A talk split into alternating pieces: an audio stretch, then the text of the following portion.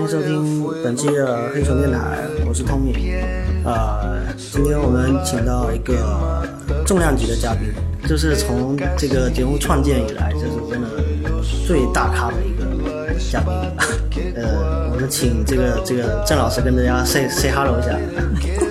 大家好，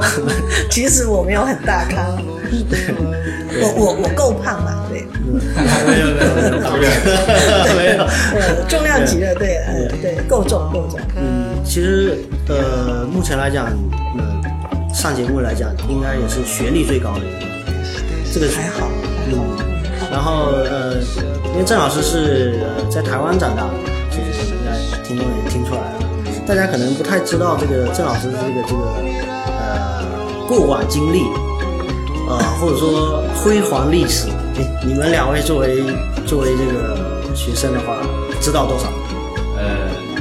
对于对于我们学校邮电学院的这个学生来讲的话，我们算是最早接触郑老师的一批的学生。对，你是你是第一届，我你是零三零三级嗯对的嘛，第一届的，对，对，然后老师是零四年的时候嗯来的，来来，然后来的时候就开始教教我们英文、英美文学这一块的工作，所以我们算是最早接触他的、嗯学校的这个学生了。然后后面的话，到现在已经十几年了，陆陆续续有更越来越多的学弟学妹也开始跟着老师对，就已经是桃李满天下了。然后今天是拎出来两个离得比较近的这个 桃李代表。嗯，因为其实本来有这期节目，是因为我们呃之前就是你们另外一个同学哈，我本来是想要采访他的，然后呢他是人不在国内，然后他那时候就是就发了个信息过来说，呃。哎，我他说，我觉得你应该采访我们郑老师，然后我就我就说是吗？然后他就发了几个链接过来，我一看我就傻了，你知道吗？就是就是什么最美教师什么这个， 就一堆的 title，你知道吗？我直接就傻了，我说我说我我这个博客挺小的， 我觉得好像行不行啊 那种。没事，嗯，然后其实我觉得，因为然后再接着往深入的看，就觉得郑老师的这个这个经历也挺也挺不一般的，就是因为是从从这个父亲这一辈，从这个呃四五四四七年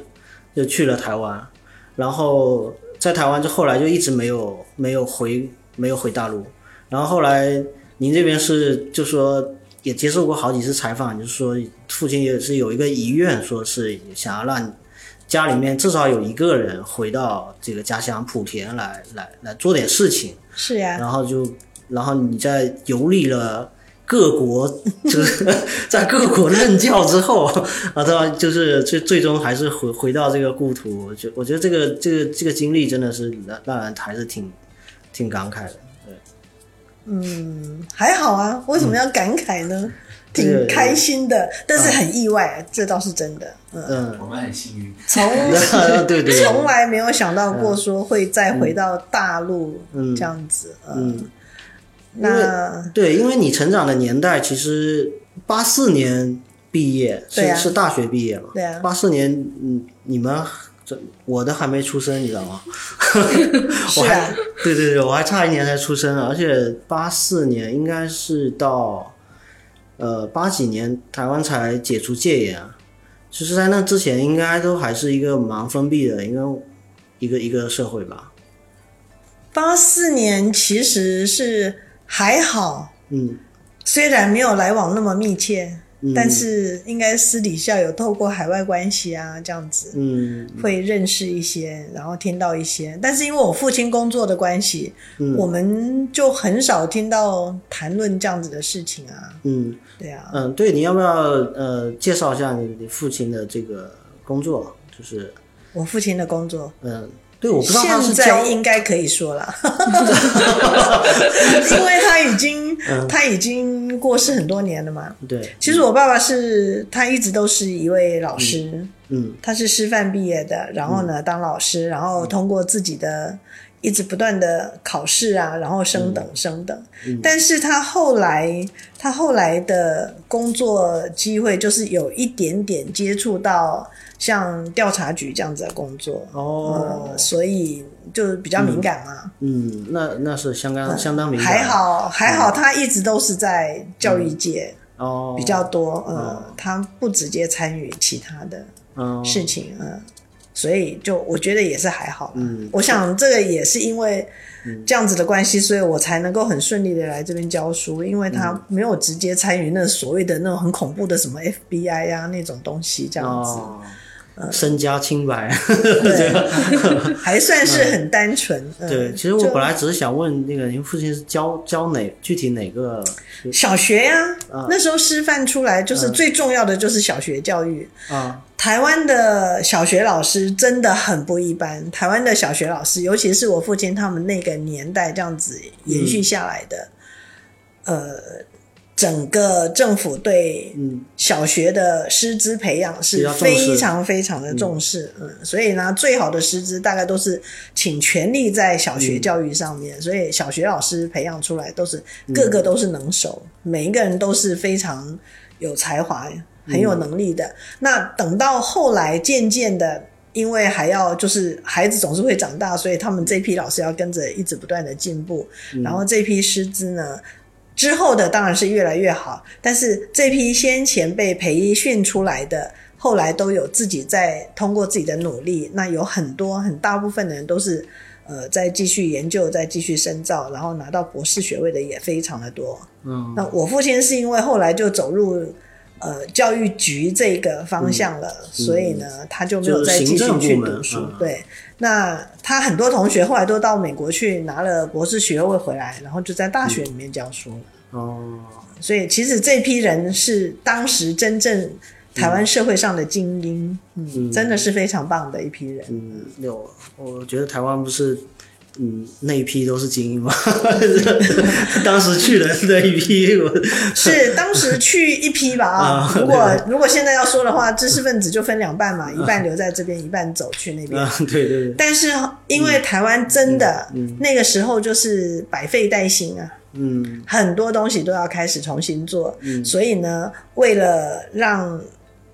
因为他们意识到小学教育非常的重要，因为扎根嘛，从小扎起，所以他们就把所有的力量几乎都是放在培养小学教师的那个身上，所以他们。真的，我我很佩服，因为我们后来当老师就知道，当老师很辛苦，有很多事情你需要很细心的去、去面对。但是这个时候，你的你曾经受过的教育就非常的重要。嗯，那我听我母亲在说，他们以前在学校读书的时候，那真的是琴棋书画样样都要，就哦是，什么都要学，什么都要会。嗯然后呢，你才有那个能力去带学生。以前台湾的小学教育就是包班制，一位老师他就能够教一整班所有东西，他都能教。哦所以他们能力就相当于非常是强叫全科这个学生。对哦，所以你刚才说是对，所以我刚才想问的是，到到底是小学教哪 科？其实这他个没有就哪一科，就没有哪科，他就是哪科都是能，哪科都行啊！对是这个我我完全是对对，是现在才才是明白这个点。啊那是后来才嗯到了后来，后来才有那种说什么必须要哦分科、啊哎分科专业认可可嗯老师那种啊，教语文的一定要语文的，然后教数学的一定要是学数学嗯的。但是其实在这个之前，那在师范教育的嗯这样子的体制之下，就是全能的，就是全嗯才的，什么都要会。啊呃，如果说能够能够大家都开这种小班的话，我觉得这个全科是一个特别理想的一个一个状态。是就现在好像也，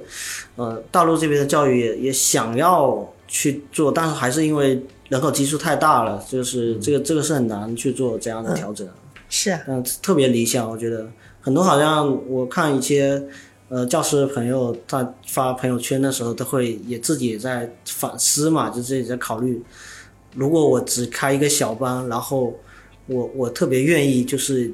今天这个班我，我想怎么教怎么教。我今天这个班，我就是要教一个课题，但是我可以从各种角度去切入，我也可以放一部电影，然后我也可以在一边讲，然后可以通过反正所有的手段去达到这个目的。但是就是他一个人完成的。我觉得有现在就是有人在做这样的反思，但是目前嗯肯定是还没有达到这个环境允会比较允许困难对对因为因为人口基数这么大，嗯呃，因为大家还是会觉得说你是这个专业，你来教可能会更好一点。嗯包班制的感觉有一点点像是保姆，你就是从、嗯。就是这一班，然后一直这样子不断的教上来其。实还有一个不恰当的比嗯比喻，有点像那个全科医生，就是 有的什么有都的医生就说你能干对对，对你说你什么科你都会看，然后那我作为患者我就要想一 下，不过当然学校的制度还是有的，嗯像跟现在一样嘛，一二年级是那嗯个比较初级的，然后再中级哦的哈，中年级那就是三四，然后高年级就是五六这样子。嗯而且台湾的那些呃教育小学的教育制度，其实很大一个程度就是承袭着原先在大陆上就有的这样子的概念，然后再加上日本的那个教育制度，嗯所以它其实制度是在的，只是呢老师就是培训的非常的严实，嗯它的好处就是每一位老师在带班的时候，他对每每一位自己的小那个小朋友，嗯他都非常的理解，所以他可以把整个班当成是他自己的孩子，这样子慢慢的教。嗯那因为性格上面他们也能够掌控的很好，所以。比如说，他教语言，教完语言，教数学，然后教生物啊，哈、小学不叫生物，嗯他就教自然科、教社会科这样子啊、甚至于音乐都要会教。哦，那他们就太很能够，太全掌控情绪，哦学习的情绪来了啊、虽然他有规定现在上什么课上什么课，但是呢，嗯呃，主动的这样调试的能力还是不错的，可以看学习的情绪来调试。嗯就它弹性可以稍微大一点。现在这种分科制的话呢，你总不能够说，嗯，呃，我我觉得我现在学生情绪不太 好，那个你你们先别上，我先来上，这样子不可以吧？哦嗯，，就比较不好调试了。就是比较细腻的处理手段，我觉得这个是嗯对可遇不可求。对那以前的老师嗯真的就像是一位父亲、一位母亲这样子，嗯真的是很棒的那那种感觉。所以我看我看我爸爸妈妈他们这个样子，从小就觉得那以后长大我也要这样，嗯所以才会决定以后长大什么都不要做了，当老师好了。嗯，所以所以其实我原来在看一些台湾的电电影或者电视剧的时候，在在那个年代，大概八十年代的那种，我觉得好像应该是报告班长那个年代嘛，就是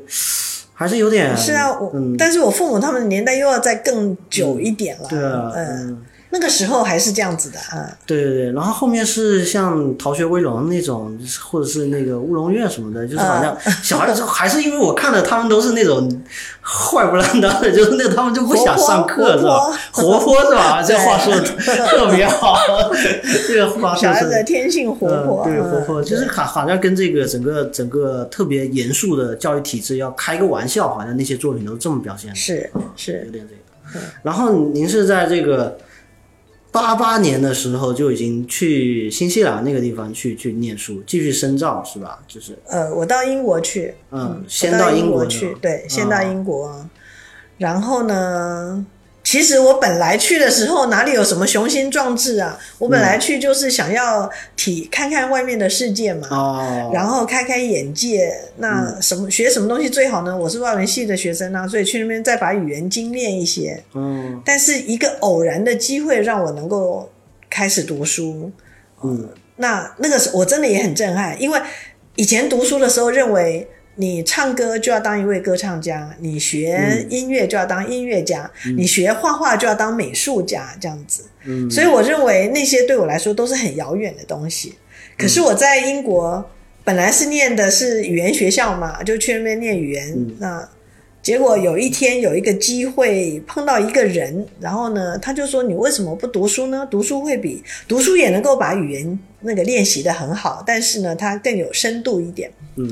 我就说没想过呀。他说：“那你以前学什么呢？”我就说：“我读的就是英文啊。” 他说：“那 我很们就好是啊。”学英文，对你，你学如果你们的母语， 是他嗯说你如果能够说话，呃，别人听得懂，然后表达能力也还可以啊，嗯那别人上课说的话你也能够听得懂，那你就可以来念研究所呀。你大学毕业了就可以念研究所嘛。我心里想，这个时候我还能够念什么呢？嗯，呃，后来他就问我，他说你喜欢什么呀？我就说音乐、舞蹈啊，看书啊，反反正只要不是读书，我都很喜欢。嗯，后来他就说：“为什么不学艺术？”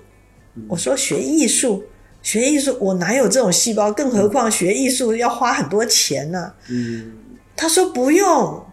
有一种观念就是你不你喜欢音乐，但是你不一定要当音乐家，可是你可以欣赏。哦，他的意思就是说你要懂得没让你欣赏当艺术家，，对，我才第一次嗯真的人生当中才第一次的能够那么样清楚的理解到说，哦，原来我也可以学画，但是呢，我只要去学欣赏，那我以后可以教别人怎么去欣赏。嗯还有一种就是我可以告，我可以去学怎么样去保存。嗯所以那个时候他给我两条路，他说你可以学，比如说出来以后呢，在博物馆里面工作，怎么样去调湿度、温度、呃亮度啊。呃哦，然后这古博物馆里面的工作，这也是艺术。他说这也是属于艺术，所以我就说那统称什么艺术哲学呢？OK，、没问题，哦只要不要让我去成为什么家都可以，因为我觉得成为什么家那应该是很辛苦的事情，我要再花二三十年的时间去努力培养自己，但是。能够欣赏，我觉得可以，而且我也我也觉得以后人的生活就是你不一定要成为家，但是你一定要能够欣赏，因为生活是需要一点素养的。嗯，所以我觉得这挺好的，那我就决定了，好，我去面试，然后就这样就进入学校读书了，这样嗯，子。就反观大陆的话，就目前来讲，教育还是比较实用主义的，就是对认为你应该线性的发展，你应该奔着这个目标嗯，不断地去追求，然后去去突破，你要抓拿到你这个目标之后，你才能去想所谓的你哦，你还能啊、呃你是一个艺术家是吧？你还能想想，你还能不能写点字啊、你是个文学，就跨跨学科，那是是在你功成名就之后的事情了。是啊，对。但是因为我们生活的背景不太一样嘛，嗯在那个时候，呃，严格说起来，其实那个时候我们的生活水准是还不错的。嗯呃，我们不一定是非常富有的家庭，但是呢，嗯看过一般的，就日常生活当中，我们也知道，我们对生活的追求就不只是一个，嗯，呃，非常幸福然后成功这样子的一条哦，路。就世世俗上的成功定对，义就嗯是应该要，应该也要能够让自己能够适度的放松，然后应该也要能够欣赏美的事物嘛。嗯。而且那个年代，很多的人他们真正开始这样子想，嗯所以呢，有很多呃，那一定要温饱之后才有的，嗯然后才能够开始想说，哎呀，我屋子要怎么样摆设才能够让我觉得更舒适一点？嗯，以前是只要有屋子能够住就已经很好了。对对，所以第一次我在英国的时候受到这样子的那个观念的冲击的时候，我也觉得对呀、为什么以前我的那个观念这么狭隘呢？我为什么一定要成为家？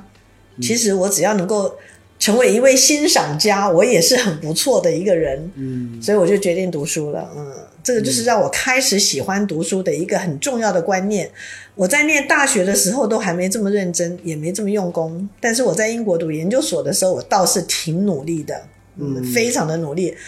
以前我的大学同学知道了以后，牙都吓掉了。他们都说你就就他，你还到英国去念书， 嗯然后他就以前最不用功就你了，天天吃喝玩嗯乐，天天跳土风舞，哦，嗯，对，那我就说那也不错啊，我我用我大学的这些吃喝玩乐的经验，然后来弥补我现在。那我现在开始用功读书嗯吧，是不是？对我其实挺认同一句话，就是人生走过的每一步都算数，就是包括是你的闲笔，就是你不知道在哪边走的某些岔路，其实是最终还是会会以不知道的方式去回去报你呈现出。来，对对。那刚才聊到像像土风舞这个。这个我觉得我看， 我觉得 不好意思，啊，因为我不会看不会，我看不那会些呃就是给我的资料里面，我觉得也也挺挺挺好玩的一件事情，就是这个。我乍一听吧，就是包括有听众如果听到这名字叫土风舞的话，肯定你乍一想肯定是一个特别土的掉渣的一个一个某种舞蹈，你就完全不会跟他一跟什么什么西方的生活方式产生任何的联想，但是事实上是这样的。所以我后来看了一些，我我才知道，嗯，要不你们你们要不介绍一下，你你们两个肯定是这个土风舞社的 啊，就是是对，默认你们都是对吧？对就是我你你们们都要不要你们要不要那个呃介绍一下这个土风舞？嗯， 啊我们算是骨灰级的土风舞的老土对人，啊我们都叫老土自人己哦叫土人，土人土人啊，这更是我们是一群又土哦又土又又疯的风的人。人。哦，又土又风啊，土风舞就呃，嗯可能大陆这边相对它的对这个概念的理解会比较不太嗯不太清晰。我们刚开始接触的时候也是也是觉得好像不太理解这是对，一什么样开始的老舞蹈师教你们，就是说要开这这门课的时候，你想的是什么？呃，一开始像像像对于我来讲，啊，不是老师课，是社团。嗯老师开土风舞应该是半年后我才真正接触的。嗯之前，因为我在学校也是在像像一些活动上可能会比较积极嘛，但是更多是像其他的一些咱们常规理解的，像唱歌啊、主持啊、嗯这个晚会啊这方面的活动。优秀人才。然后嗯，实用哦比主较，义。嗯我也是爱玩。没有啊，他是我们的十佳啊， 哦嗯嗯十佳歌手呢。然后那个就有一次是因为好像是圣诞晚会的表演节目，我这边是有个唱歌节目，嗯然后呢，老师那边是有个土风舞的跳舞节目，可能是因为节目的这个数量有限，它需要精简，所以我把我们两个节目融合在一起了，就是我们唱他们跳，给我们伴舞，哦，然后挺这有是意我思。嗯第一次接触到的。然后因为原来我其实不是有舞蹈细胞的那种嗯，人吧，所以对跳舞我的理解就是那种很专业的，要不就跳街舞啊，哈，嗯要不就艺术舞蹈，传像统芭蕾的那些啊啊，或者传统民族嗯舞这种。最后接触到之后，发现其实土风舞它的从广义上来讲，它的范围会比我们这些舞蹈会更大，因为它土风舞就是涵盖世界各族人民、各各个地区、各个国家的风土人情的舞蹈，只要它代表着一种文化，代表着一种一种这个人人民的生活状态，或者一种历史、一种一种它的一个状态，都可以算是土风舞。嗯从这种程度去理解，其实土风舞它的意义是蛮蛮广的，就范围特别大，这个几乎对几乎 是就所有的舞蹈种类基本上都，我觉得都可以 对涵盖进来了。然后还有一点非常重要的，就是对我们这种可能手脚手脚不是非常协调的哈，不是专业跳舞的人来讲，他没有没有任何的基础的要求。哦就是是吗啊老师经常跟我们讲的一句话，就是只要你会走路，你就可以来跳土风舞。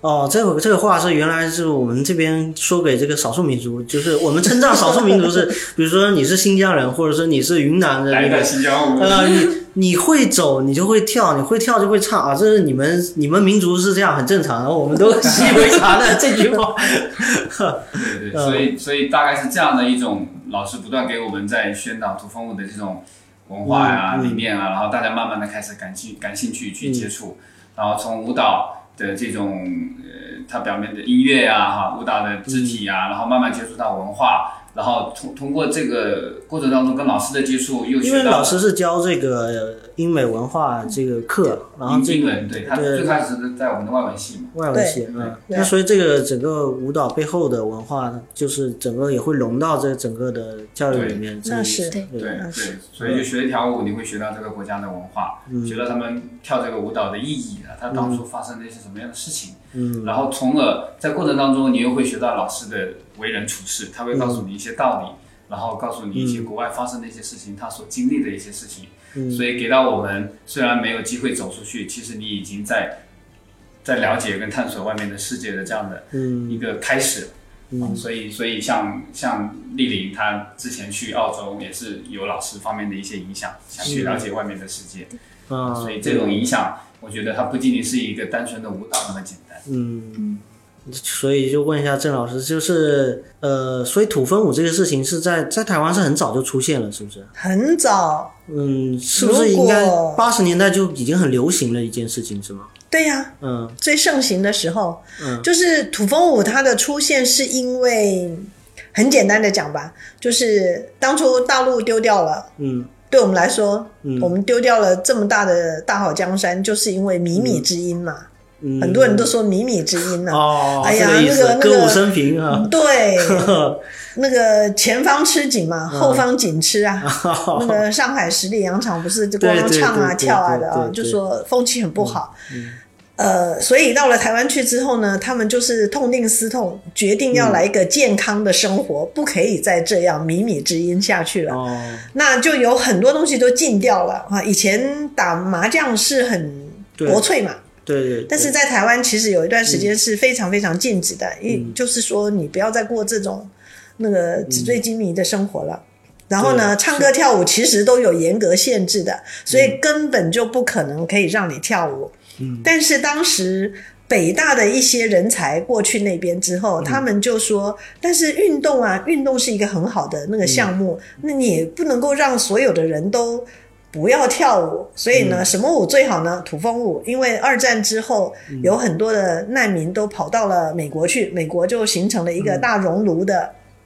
这样子的概念，可是有很多不同的民族的人在那边生活的时候，难免就会有一些纷争。嗯那呃，解决这样子纷争的意那个意义的前提，就是说他们为什么会这样子？因为互相不理解，所以我们大家就让这些、让这些已经远离他们自己家园的。这样子的那人种嗯们，让他们自己开始鼓励他们，把自己的文化、音乐拿出来哈，舞蹈拿出来跳，然后大家就那个嗯就以能武够会友这样，对，能够交融在一起，然后嗯就不要再有这样子的那种那个分分出你我。我们嗯现在都已经在美国了，在一个自由的地方了，这样子哦，就他有这样子的意思，所以呢，他就有了世界舞蹈营，然后呢，再加上有了亚洲营，哦，然所以这后是有官方的组织的，然后是这是本来是嗯他、呃，应该是说。官方在鼓励，鼓励然后呢，嗯民间呢就这么样子如火如荼的做起来了。那台湾呢，就因为不准跳舞嘛，嗯哦，那可是呢，有人就提倡说，你可以把它列为是运动的，呃，这是健康的。那我们不要再跳以前的那种靡靡之音的舞蹈了。哦所以呢，我们就来跳有含有各国各个地区那种、那个民族风情特色的舞蹈哦，那还有故事可以讲。还能够理解不一样的文化，所以呢，我们就有一位叫做张庆山老师，那他呢就特别去学了，学了回来后呢，就到处推广。哦那最重要的就是我刚刚说了，小学老师的栽培里面不是要什么都要会吗？嗯所以小学老师里面他们就特别推广要教土风舞，那就带小朋友就在第一每天批要会跳土这个风舞的，，嗯，对，就是所以小很学早老以师嗯前他就会了，他是把它当成是运动，然后又是健康的，能够欣赏音乐，嗯能够学习文化，但是呢又能够强身健国的一种舞蹈这样子，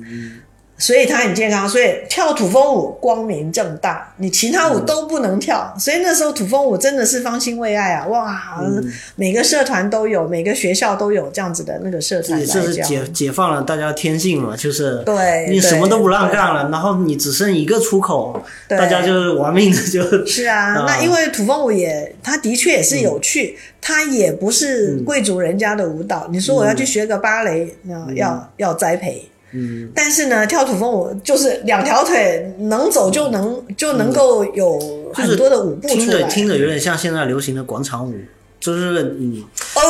我就知道你要说这句话，对。在什么时候蹦这个词出来？对，我就在想这个什么时候蹦出这个词，我知道区别在于广场舞没有文化内涵，也不能这么说。其实我也不会这样子看它，嗯，因为它有它的时代需求啊、但是呢，台湾的土风舞呢，就是因为这样子，然后在张庆山老师的带领之下呢，就是一直都是走得很好，然后也的确都朝着健康啊、快乐的方向去。但是随着平和的年代越来越过越久，越过越久，就大家的那种需求量不是就更大了吗？然后呢，很多人他们都真正有去学舞，所以有很多很好的舞蹈老师，然后他们就觉得。凭什么就只有你能够来教我们？那我们自己也很能够编舞啊，就开始流行歌曲啊，什么音乐啊，通通都拿出来编。嗯，那真的对我来说，其实那个就是广场舞嘛。但他们就编了，编了很多人在跳，然后呢，就把它当成是一个赚钱的工具。就早晨啊，很早起来，就是妈妈他们要上、上菜市场去买菜之前，好，我们先来跳个舞。所以就有很多那种妈妈土风舞班就出来了。嗯，然后呢，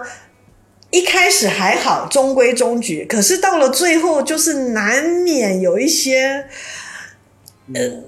乱七八糟想不出来的事情，然后就发生了。所以呢，很多人就说：“我才不要跟妈妈土风舞那种混在一起，他们就是菜不好好的买一那个跳舞嘛。呃，跳着跳着就跟自己的舞伴不知道跑哪去了，这样子啊，就是不好。所以后来台湾的土风舞界也觉得，哎呀，怎么被他们就整个土风舞三个字就被他们风给、气被他们给带带坏了，嗯所以就不太愿意了。后来就在台湾就改成中华世界、呃，不叫做呃世界民俗舞。哦，嗯，现在那就包不括太有叫中华土民风俗舞这样子哦，嗯，土风舞是很旧的名词，哦但是因为我的年代就是叫土风舞，所以我很就叫习我惯了嗯很恋旧。那我来的时候，我带他们的时候，我就直接沿用土风舞。嗯，其实也有台湾的一些前辈老师们就跟我讲说，不要再讲土风舞了，我们就说我们是民俗舞。年代感太强了。对， 但是我觉得民俗舞又很容易跟这边的对你那究些竟是哪个民俗的像意思？嗯对，像什么孔雀舞啊啊对那些对那样对对对的，对它对它不也是民俗嘛对嗯哈对？对对。所以我就说没关系啊，就是让大家知道我们其实还蛮健康的就好了。嗯所以严格说起来，广场舞它并没有什么不太呃嗯不好，就是说它它其实不是不好，但是就是嗯，一样啊，大家都要克制嘛，哈、就是大家都不要克制，不是这老师说的这个意思，我感觉好像不要你你是在描述台湾的广场舞，不是大陆的广场就舞，是以前的妈妈土风舞以前的，对如果他们当时是能够知道很克制的话，也不至于沦落嗯哦到大家一提到妈妈土风舞，哎呀，就觉得哦好惨好惨。其实他们就是广场舞啊，我记得以前以前那个年代，我我父母的那个年代是也是会跳舞的，他们就是交易舞对交谊舞那时候叫交谊舞，对嗯对对对然，后有就是也风靡的，就是各个城市都都特别多，是然还有后舞厅呢，对，然后自然而然就是会出现了，呃，就是怎么说呢，把把风气给带不好带跑了，对，就一帮人就把风气给带跑了，以至于到后来就是。就是你家里面的老公要是看着，就是老婆去跳舞，然后就生气了，就绝对生气，这绝对不允许对这种。对，是对对是，我觉那得就是这样子。所所以以是不是因为这个舞蹈这个东西，它确实是人与人之间的这个接触，有你一点点你当关然系。啊啊，你接触多了，接然触多后了 啊你，可是你必须要有一个底线，你必须要有一个分寸嘛，是对不是？嗯，我觉得土风舞就我看到的那些视频，我觉得还好，就是没有特别多的肢体的接触。我看到的，我们接触的不一样啊， 我们很有礼貌的牵手呀，嗯对对对，是就不？是有那点，我看到有几个呃土风舞有点像以前欧洲的宫廷舞华尔的兹其实我们都有看过华我尔们都兹有天对，狗有点有点就是没有那么正式，没有穿的那个样子，但是感觉跳起来是那个样子。嗯嗯恰恰妞妞都有。土风舞是所有舞蹈的基础嘛，嗯就是这样子。嗯，呃，就是我刚不是说嘛，反正你就是会走，因为它就是人的律动，然后照着节拍走，它就它就可以算是舞嗯蹈。对啊，所以我我我原来概念里面，我想说，如果经常容易擦枪走火的那种舞蹈，不是应该是那个 像拉丁啊，像那个 flamingo 啊什么那种那个 Flamingo 还不容易啦，嗯，呃 tango 啊那那那哦那。我们也有听。过啊，我们都有是啊，啊，我们都有啊，舞种都有啊嗯，对啊，嗯就是我觉得应该是跳舞的目的的原因吧，是嗯，跳舞的目就的，是跳这对个舞对是为对了什么？对对广对，场舞，我觉得我我妈妈她很爱也是有强身健体的这个这个她功她是能个啊。群是体的是一个 leader，就是对天天啊教他们嗯跳，但是他们跳可能是为了打发时间，然后是那个健康啊，是娱乐身心是，还有包括可能有一些交际的一些需是求。那我们反正我们自己在跳土风舞的时候，我们觉得就是很单纯的开心，就是享受这个音乐，享受这个文化。因为你跳的时候，我们每次学一条新的舞，老师会说他这个动作为什么是这样，因为当时他们所处的环境、啊，可能天气很恶劣，他们需要取暖，所以他们会有很激烈的这个这好个笑脚步动作等等，哦嗯会有这种历史背景。所以我们在跳的时候，你有一点点在。感受那个文化，对然后再加上大家都是一群，就是可能邻居相仿，或者说我们的这个背景啊，然后大家相互熟识的朋友，一起享受在一起活动的这样的一个状大学态。大学的一个环境，就是一个人生观教堂最 open 的一个、啊一对个时间对时段嘛。啊嗯然后他又必须要学习怎么样人与人之间的相处，嗯，你其实是需要学习的，嗯是嗯因为他我们必须要磨合啊，然后不要不要太过分啊，哈对知道然后这有但是分也寸不要感太对冷漠对呀。对，其实很多人就是包括大学毕业到工作很长时间，他都掌握不了这些这是啊些很基本的技能。就是吧哦我们社团嗯就会比较介意，就说嗯连这样的事情我们都想哦教，就想要教嗯我们的小土人们啊，就是以后为人处事啊，你大概应该要有，你要知道自己的分寸在哪里，那你就不至于就你当然可以尽情的去享受你的土风舞、街舞，什么舞都可以，那个广场舞也可以，但是你知道你自己的技分在哪里，你就不会去逾越，然后你就可以非常的开心。所以我们的口号叫做一定要一定要开心，对，一定要快乐、哦这样子，嗯，呃，特别好，特别好的一个，我觉得其实是也是，呃，刚好是利用了这么一个舞蹈的形式，嗯然后就可以做很多的事情，就是潜能太大了。所然后那以个小娇说，那个她在澳洲，嗯，她说因为我会跳土风舞，所以我可以比别人更好的融入当地的环境。对是对我觉得这这这个这个话，我觉得这个是特别有意思。嗯你你想想看，他们哪里有机会在、在当时我来的那个年代，零四年来的时候，很很少学生有机会说能够立刻就出国去看国外的那些看世风界景啊什么 的。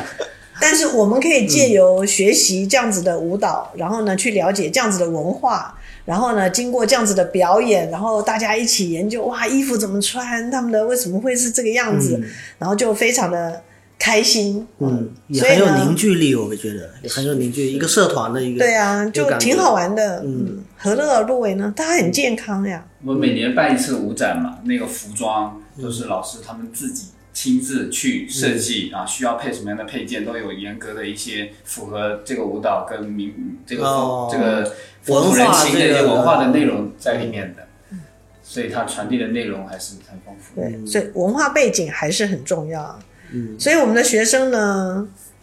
可能你跳得好，你可以尽情的表现啊。嗯，但是你如果跳得不好，至少你很开心。嗯，但是大家一定都有一些。文化的知识啊，地理位置啊，这样子对这个国家有一定程度的了解，其实我就会比较开心一点。嗯，对啊，跳土风舞挺好的、啊。我第一次来，然后那个电视台访问我说：“呀，你们那是什么社团啊？”我说：“土风舞社。”结果回去一看，他打出来字幕“土拨舞 社”，我都快笑昏了。对，本来就挺土的呀，他他在他想象中又更土了一对点啊，。土拨舞社， 我们什么时候变土拨舞了？对 啊嗯，所以包括你们像你们当时跳这个舞，你们现在进入社会之后，就现在还有在还有这个机会吗？嗯，我们就是因为在学校在土风舞社的那种生活啊，或者说那嗯那那种氛围，大家都觉得很开心嘛。那毕业之后，因为大家各奔东西，嗯，可能就没有太多机会能够在一群的小伙伴这样一起聚嗯吧。所以我们也在尝试说，在同一个城市，尽可能把曾经有在土风舞社待过的这些嗯，学员呃，校友哈，校友嗯大家会聚集在一起，也在一起。我们在厦门，我们其实有个叫厦门星光土风舞社，哦，也有个舞社了已经。对，有呃，最早是我当初来厦门的时候，嗯零八年的时候呢，然后成立的，嗯然后到现在就是每每每次有新的土土那个土人一 毕业，就要往我们就这上面拉。自动收编到你的那个舞社像一个了。小组织一样嘛，嗯一来他们其实虽然可能大家隔了几届哈，是甚至从从来没有见过，但是一有土风舞这个联系在，就会有一些亲切感。是对是我觉得这是一个特别好的一个交流的一个载载体，就是如果你只是以一个校友会的形式，就就很干涉吧，就是嗯一个校友非我非得过来跟也你，太广了。对对对对对对，但是特别有一个其中一个，嗯是啊，那他们初来乍到到一个新的地方，对可对能觉得很陌生嘛。对但是呢，有我们自己社团的学姐学长在，自己然人后大家会照顾一嗯下对，对不管认识不认识啊，嗯心情上都会稳定一些，我觉得挺好的。嗯每年舞展我们也会回去看，对，哦回学校看嗯对学弟学妹那个每一年的舞展，大概五六月份的时候，嗯就对已啊经形成一种传统了。 嗯，真的，对啊其实传统就是靠这样一一届一届的这样去挺，好的。对我传们递的一一下起下来，嗯毕业土人们都还不错，嗯，嗯，很能够支持，而且他们能够把他们在出来工作的经验啊，嗯然后不管是继续工作啊，然后求学啊什么的这样子的，嗯，经验，然后再回去带给在校的那些土人们，嗯，我觉得也还不错，给他们一些经验，给他们一些历练。其实都其很实好嗯其实我在我在看这个郑老师的这些材料的时候，我会想我会一直想到那个一个电影，叫做那个《春风化雨》。 不知道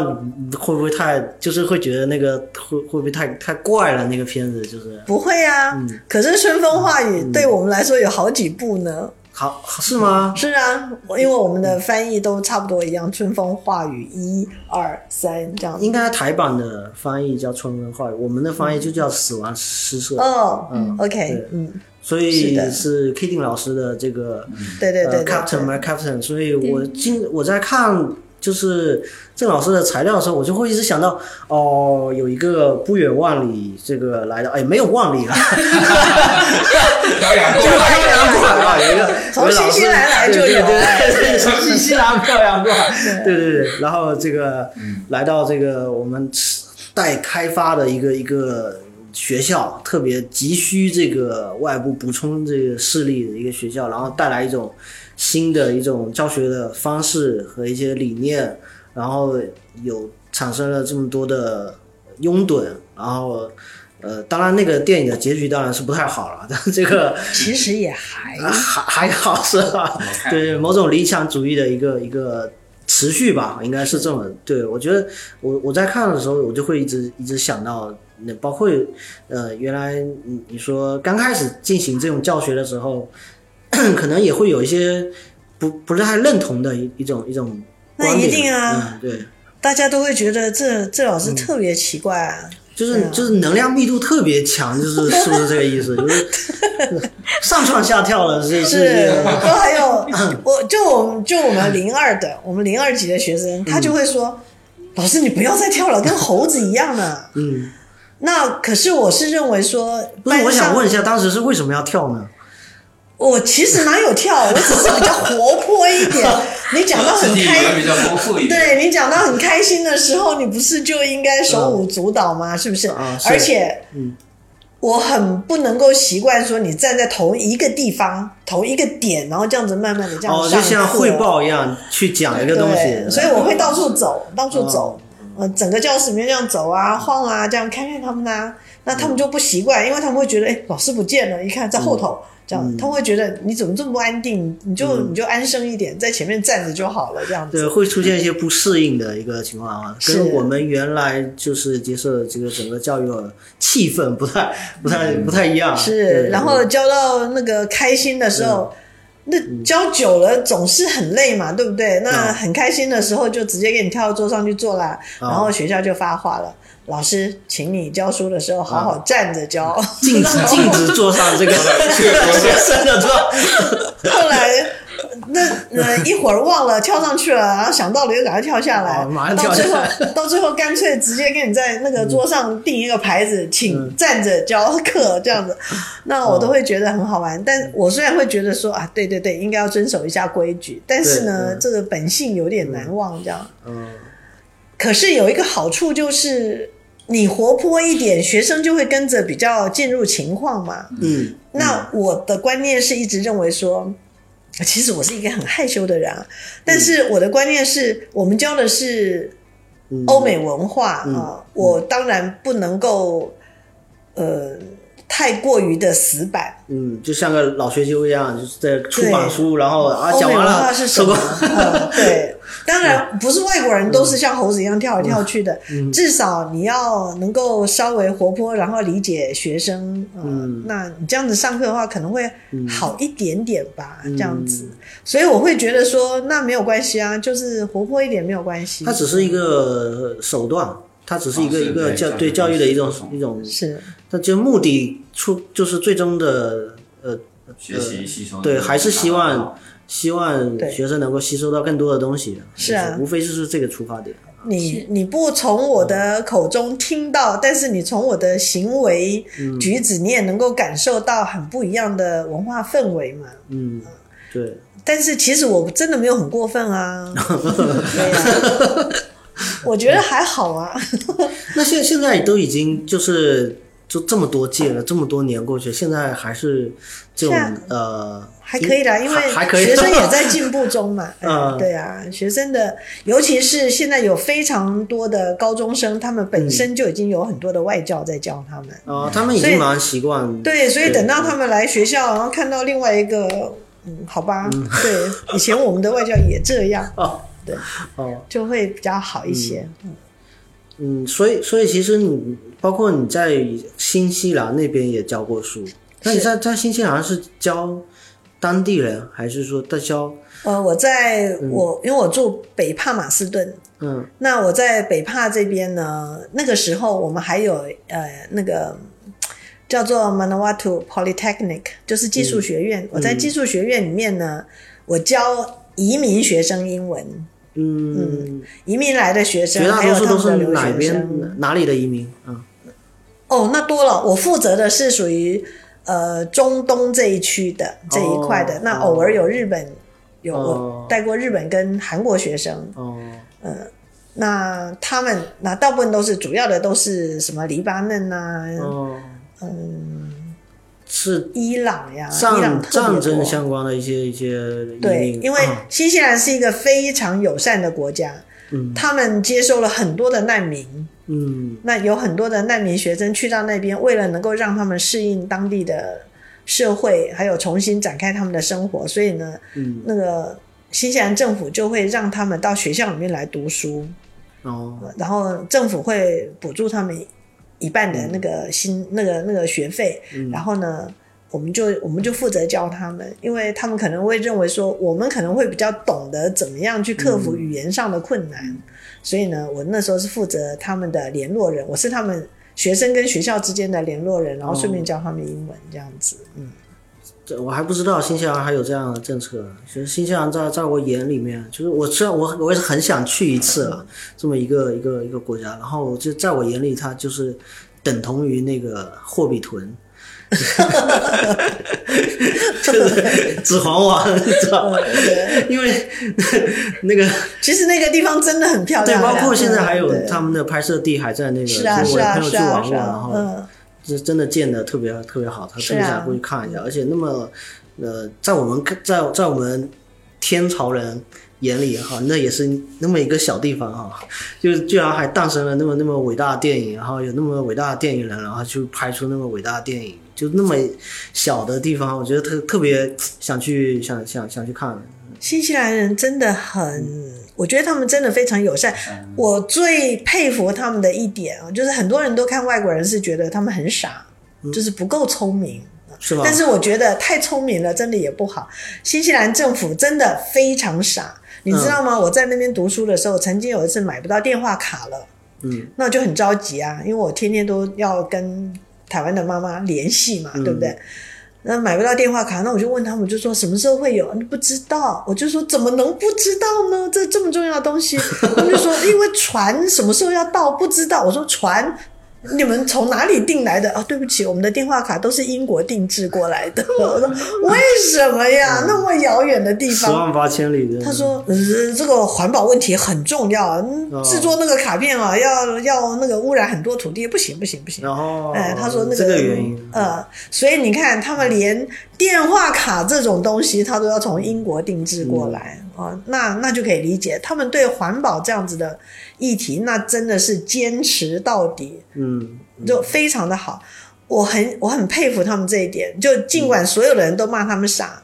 但是他们觉得我不傻，我觉得我把我的国土保护好才是真正重要的。嗯就是大智若愚的那种感觉，就是我有一点钝感力，我不要对世界的所有的新生事物都那么的是着急的赶趟子去，是啊，出来高科技创业什么这些东西，我啊我都跟上，但其实最终造造成的就是大是量啊的这，个嗯新西兰的羊是人的七倍，他们羊皮出那个输出啊，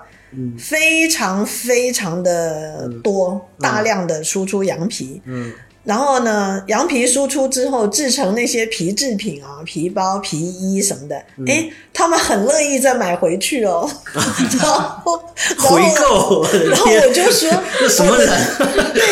你你们羊皮羊皮一张很便宜耶，一张才三块钱纽币新币啊，嗯，就是一张三块钱，多便宜啊！然后呢，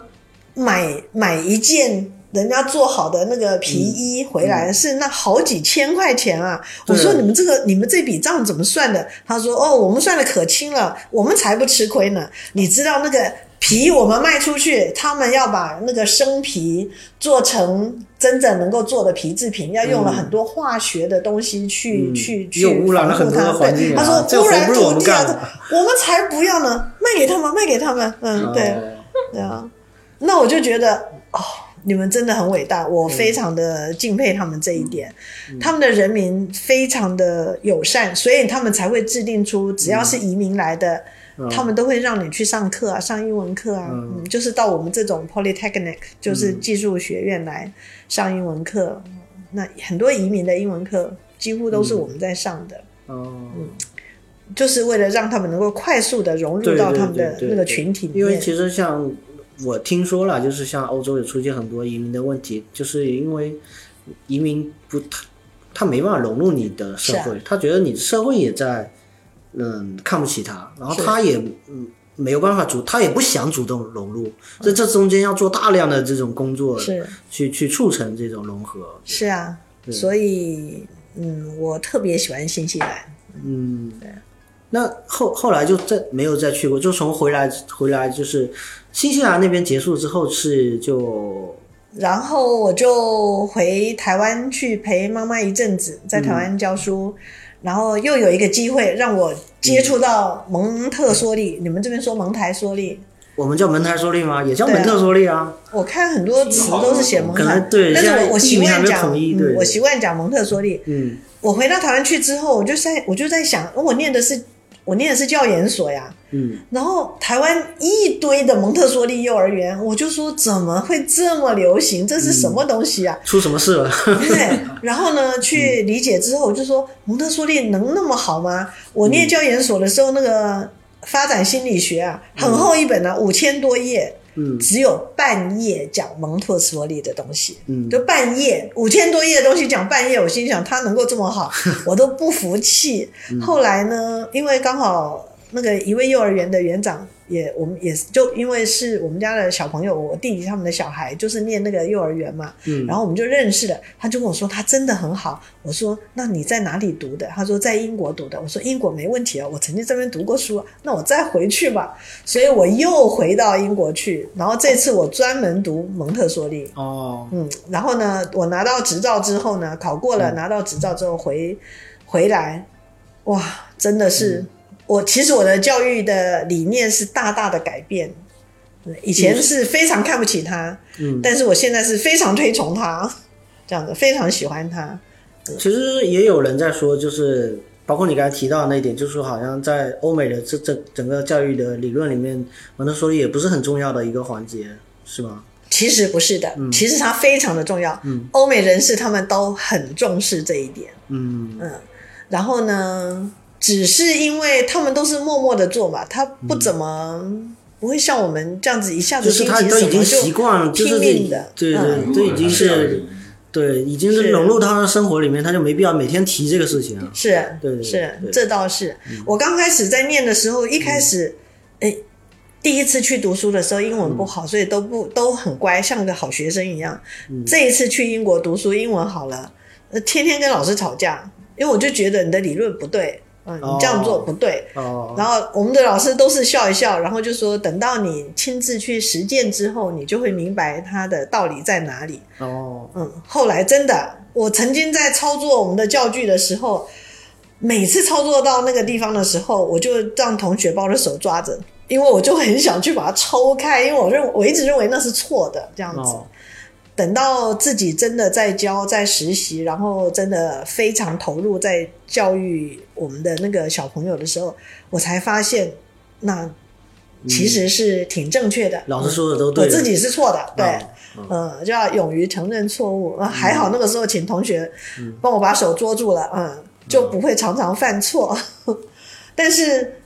我那个时候是因为听话嘛，我们、嗯我们中国学生都是比较听老师的话的，嗯，就老师说，呃，这是对的，好吧，我就暂时相信你，他是对的。其实心中是没有很服气，嗯，但是到对最后就慢慢呃理解了以后，就才真的知道，呃，他的原因是什么。嗯，所以我挺喜欢他的，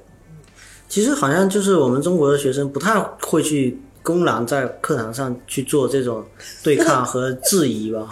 是我质疑你什么什么，你说的什么？好像就听说印度学生特别喜欢在课堂上质疑自己的，因为他们英文好，嗯而且他们是受 了他，因为他们受了是英式的教育，嗯所以他们习惯。但我我也是啊，我刚到英国去读书的时候，我很乖，嗯老师问什么问题都尽量不答。嗯，这个尽量不 打。是啊，其实都会 的，你的哦作业都写了，然后老师问问题都会的，嗯但是呢就不答，然后呢、也就就跟中国学生一样嘛，那上课尽量不要看老师，老师你也不要看到我，你也不要叫我，对，对结果到最后的时候，那个期末成绩来给你一个大大的 C，这下就不得了了，我很紧张，因为家里不是很富有啊，嗯然后呢，妈妈跟兄弟姐妹都是这样子牺牲那么大，把我一个人送出去了，结果我在那边，没好好读书，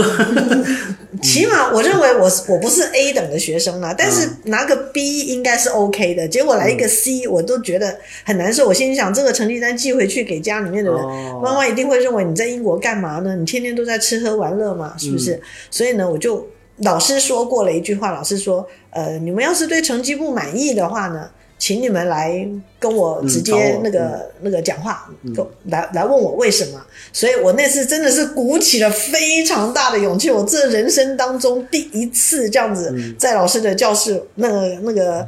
那办公室的外面这样子徘徊徘徊很久，我终于推门进去了，因为我不能够让我妈觉得我在外面玩呢。嗯那我就我就问他，我就说，其实我很乖啊，我功我功课不错啊，考试也不错，为什么你给我一个 C？、嗯他看看我，他就说，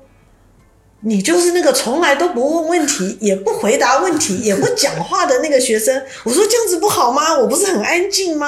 我不是很乖吗？他说不好。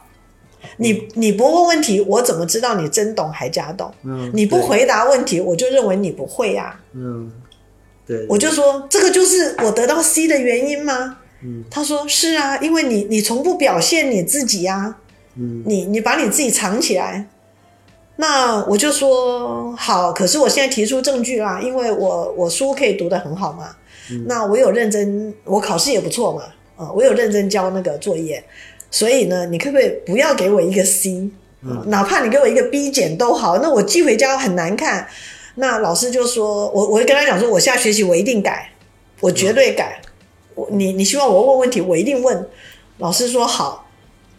好。结果我们老师真的也很好，但他给我一个 B，嗯，那我就觉得还不错，还还可等于以啊。说你是预提前预预知了一个一个 B，就是我今后是这个，我是先把这个拿起来， 对对对对，但是因为我有提出我的证明啊，因为对我我考试成绩的确是不错，从来没有缺过课，嗯老师也记得我是谁，因为我都是坐在前排。嗯那所以老师他他相信我的话，然后他就帮我改了，这也是让我很震撼的一点。嗯然后呢，下学期哦，这下可就惨了。老师问我也答，老师不问我也答，老师叫我我也答，老师嗯不叫我我也答，反正只要老师一说我就答。嗯结果有一天我经过那个老师的休息室的时候呢，我听到他们在说这个 Florence 是一个问题学生，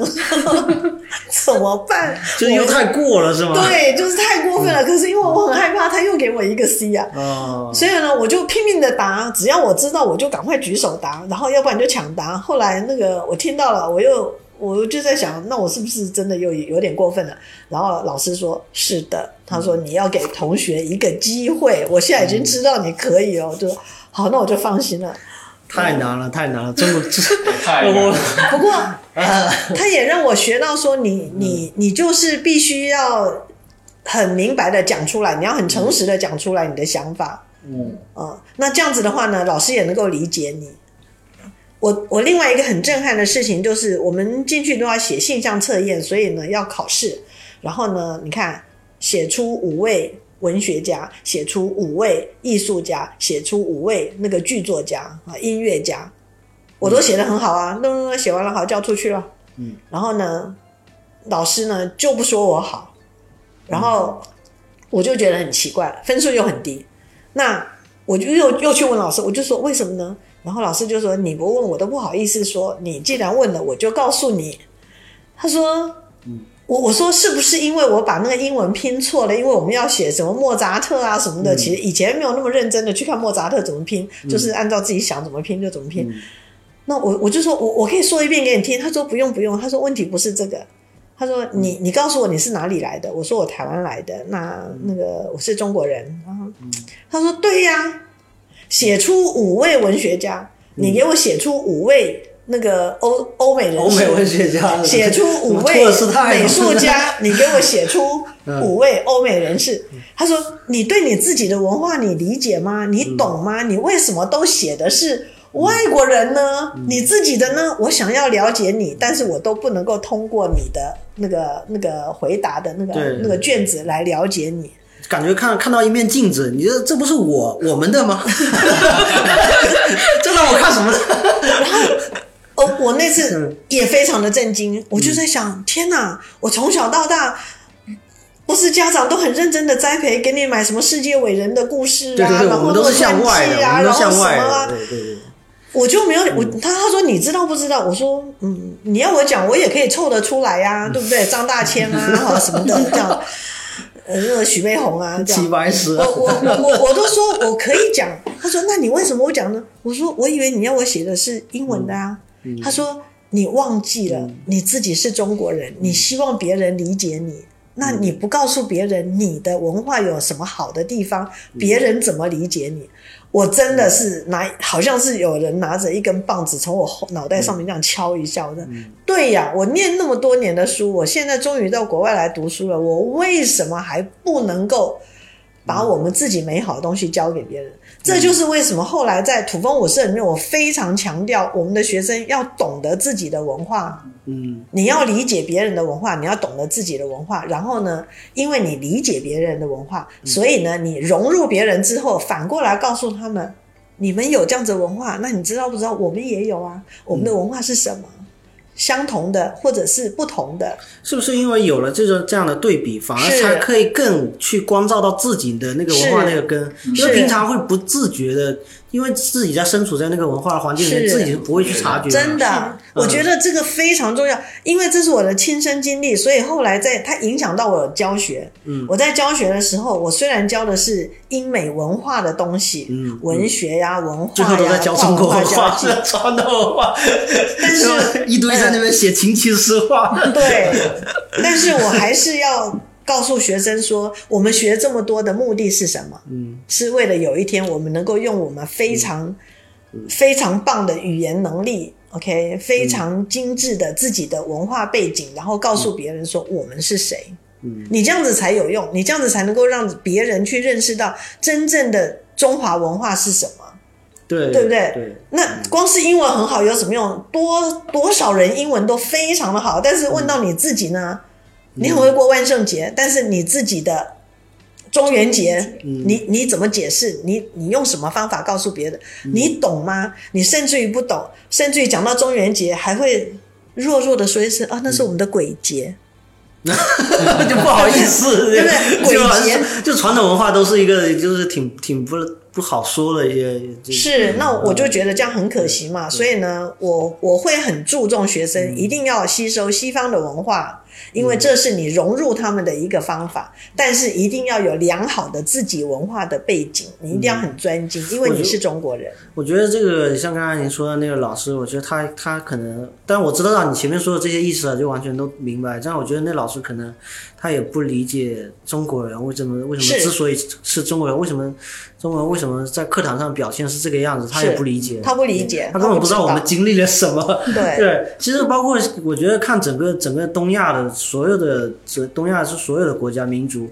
在当时我觉得都是脊梁骨被打打打碎了之后，接受了整个全盘西化的一个过程。 整个日本经历了全盘西化整整两代人之后，才开始反思说，哦，我们是不是穿了太久西装了？ 就我们是不是又把自己的和风是又啊丢掉了什么的？它就是一个过程嘛，总是会有那个过程，因为曾经那么的卑微，被打到真的是满地找牙，那你自然在文化上面就对自己的文化的那种认同会会隐藏起来，会觉得哎呀，为什么我们我们文化有什么好的嘛？就是是都都被打成这样，嗯，对，我是，但因为我们在台湾，台湾不是一直在中华文化复兴吗？对所以台，所以我们在台湾，我的命很好，因为我在台湾，所以呢，那爸爸妈妈、母亲又是那种、那个满腹经纶的，嗯，所以呢，在爸爸妈妈的那种自嗯自己的这样调教之下，还有学校教育之下，其实我们对自己的文化是非常骄傲的，但是我嗯们就没有懂说，我们必须要把这个传出去。对，即我便我在们这是种自情己况，对自己懂自己很好，对，但是到国外去，我们以为要按照外国人的生活方式去跟他们相处，嗯结果后来发现也对也不对，所以老师这样子一棒子打下来，醒了，觉得对。所以你看哈，我读书的时候是学校要求的，学校要求我们要有一个英文名字，所以呢就 Florence 啊出来了。嗯但是 Florence 我是因为徐志摩先生是在英国，嗯是就是在我们剑桥，OK，、就在剑桥，所以呢，我特别挑这个名字的原因是因为我喜欢徐志摩的诗，这个人嗯不一定要喜欢，但是这个诗是可以喜欢的。啊也黑历史，对，所以我所以我当初选这个名字，我哪里有想到有一天我真的也会到了英国读书，也到了剑桥，所以呢，那个老师很第一天点名啊，就很很鄙视我呀。嗯，那个念完了啊，Florence，然后我就站起来啊，嗯，嗯 Florence，他说这不是我们英国的名字吗？这这这是我 grandma 的名字，这是我奶奶的名字呀。他说你为什么要挑这个名字？你明明就不是我们英国人。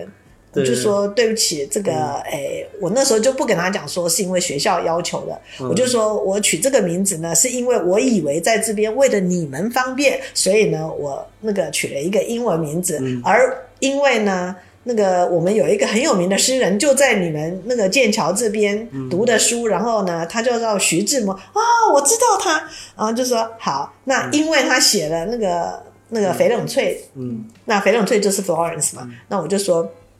所以呢，我特别选这个名字这样子哈。呃，这个时候当然要为自己辩护一下了。我就说我并不是因为崇洋媚外，所以我才用这个。然后老师就接受，可是他也告诉我说，我们很希望能够叫你们你们的名字。他说让我们学学中文嘛。那我就跟他讲说，哎、那就很对不起了。那因为呢，我的中文名字你们叫起来也像英文啊呐、然后他就说是什么呢？我就说就是若仪啊，就是罗毅。罗伊，罗伊是一个 英国常见的名字，所以我们老师那时候满大街就都笑了。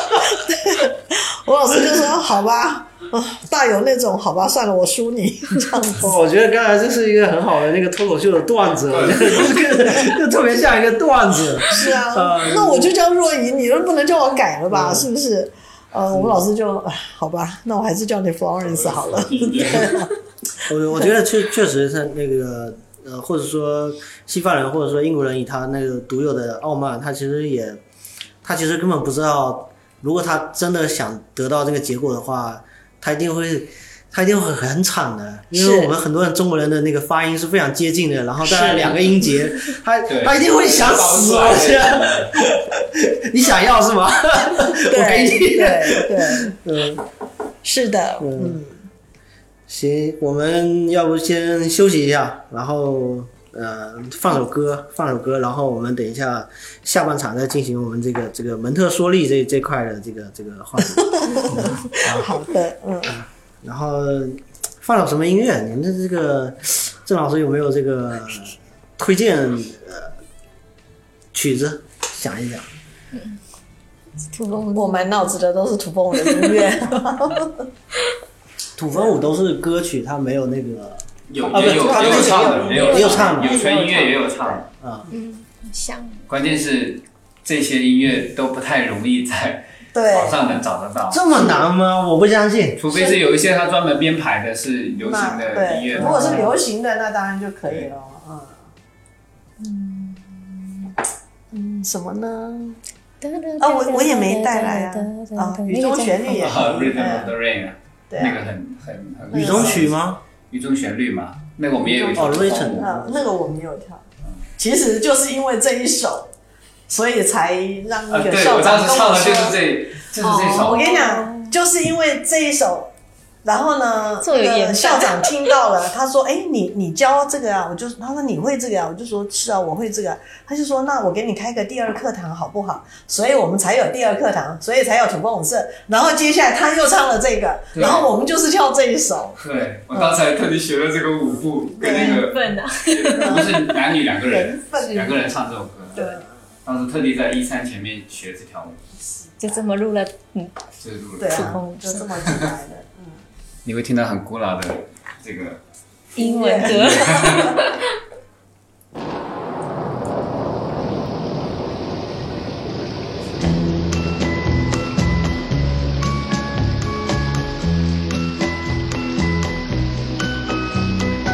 Listen to the rhythm of the falling rain,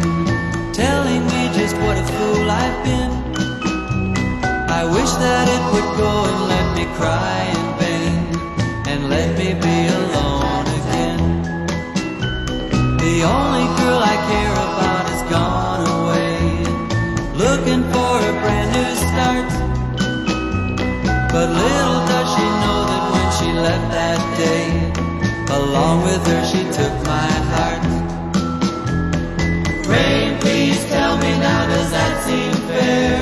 For her to steal my heart away when she don't care. I can't love another when my heart's somewhere far away. The only girl I care about is gone away. Looking for a brand new start. But little does she know that when she left that day, along with her she took my heart.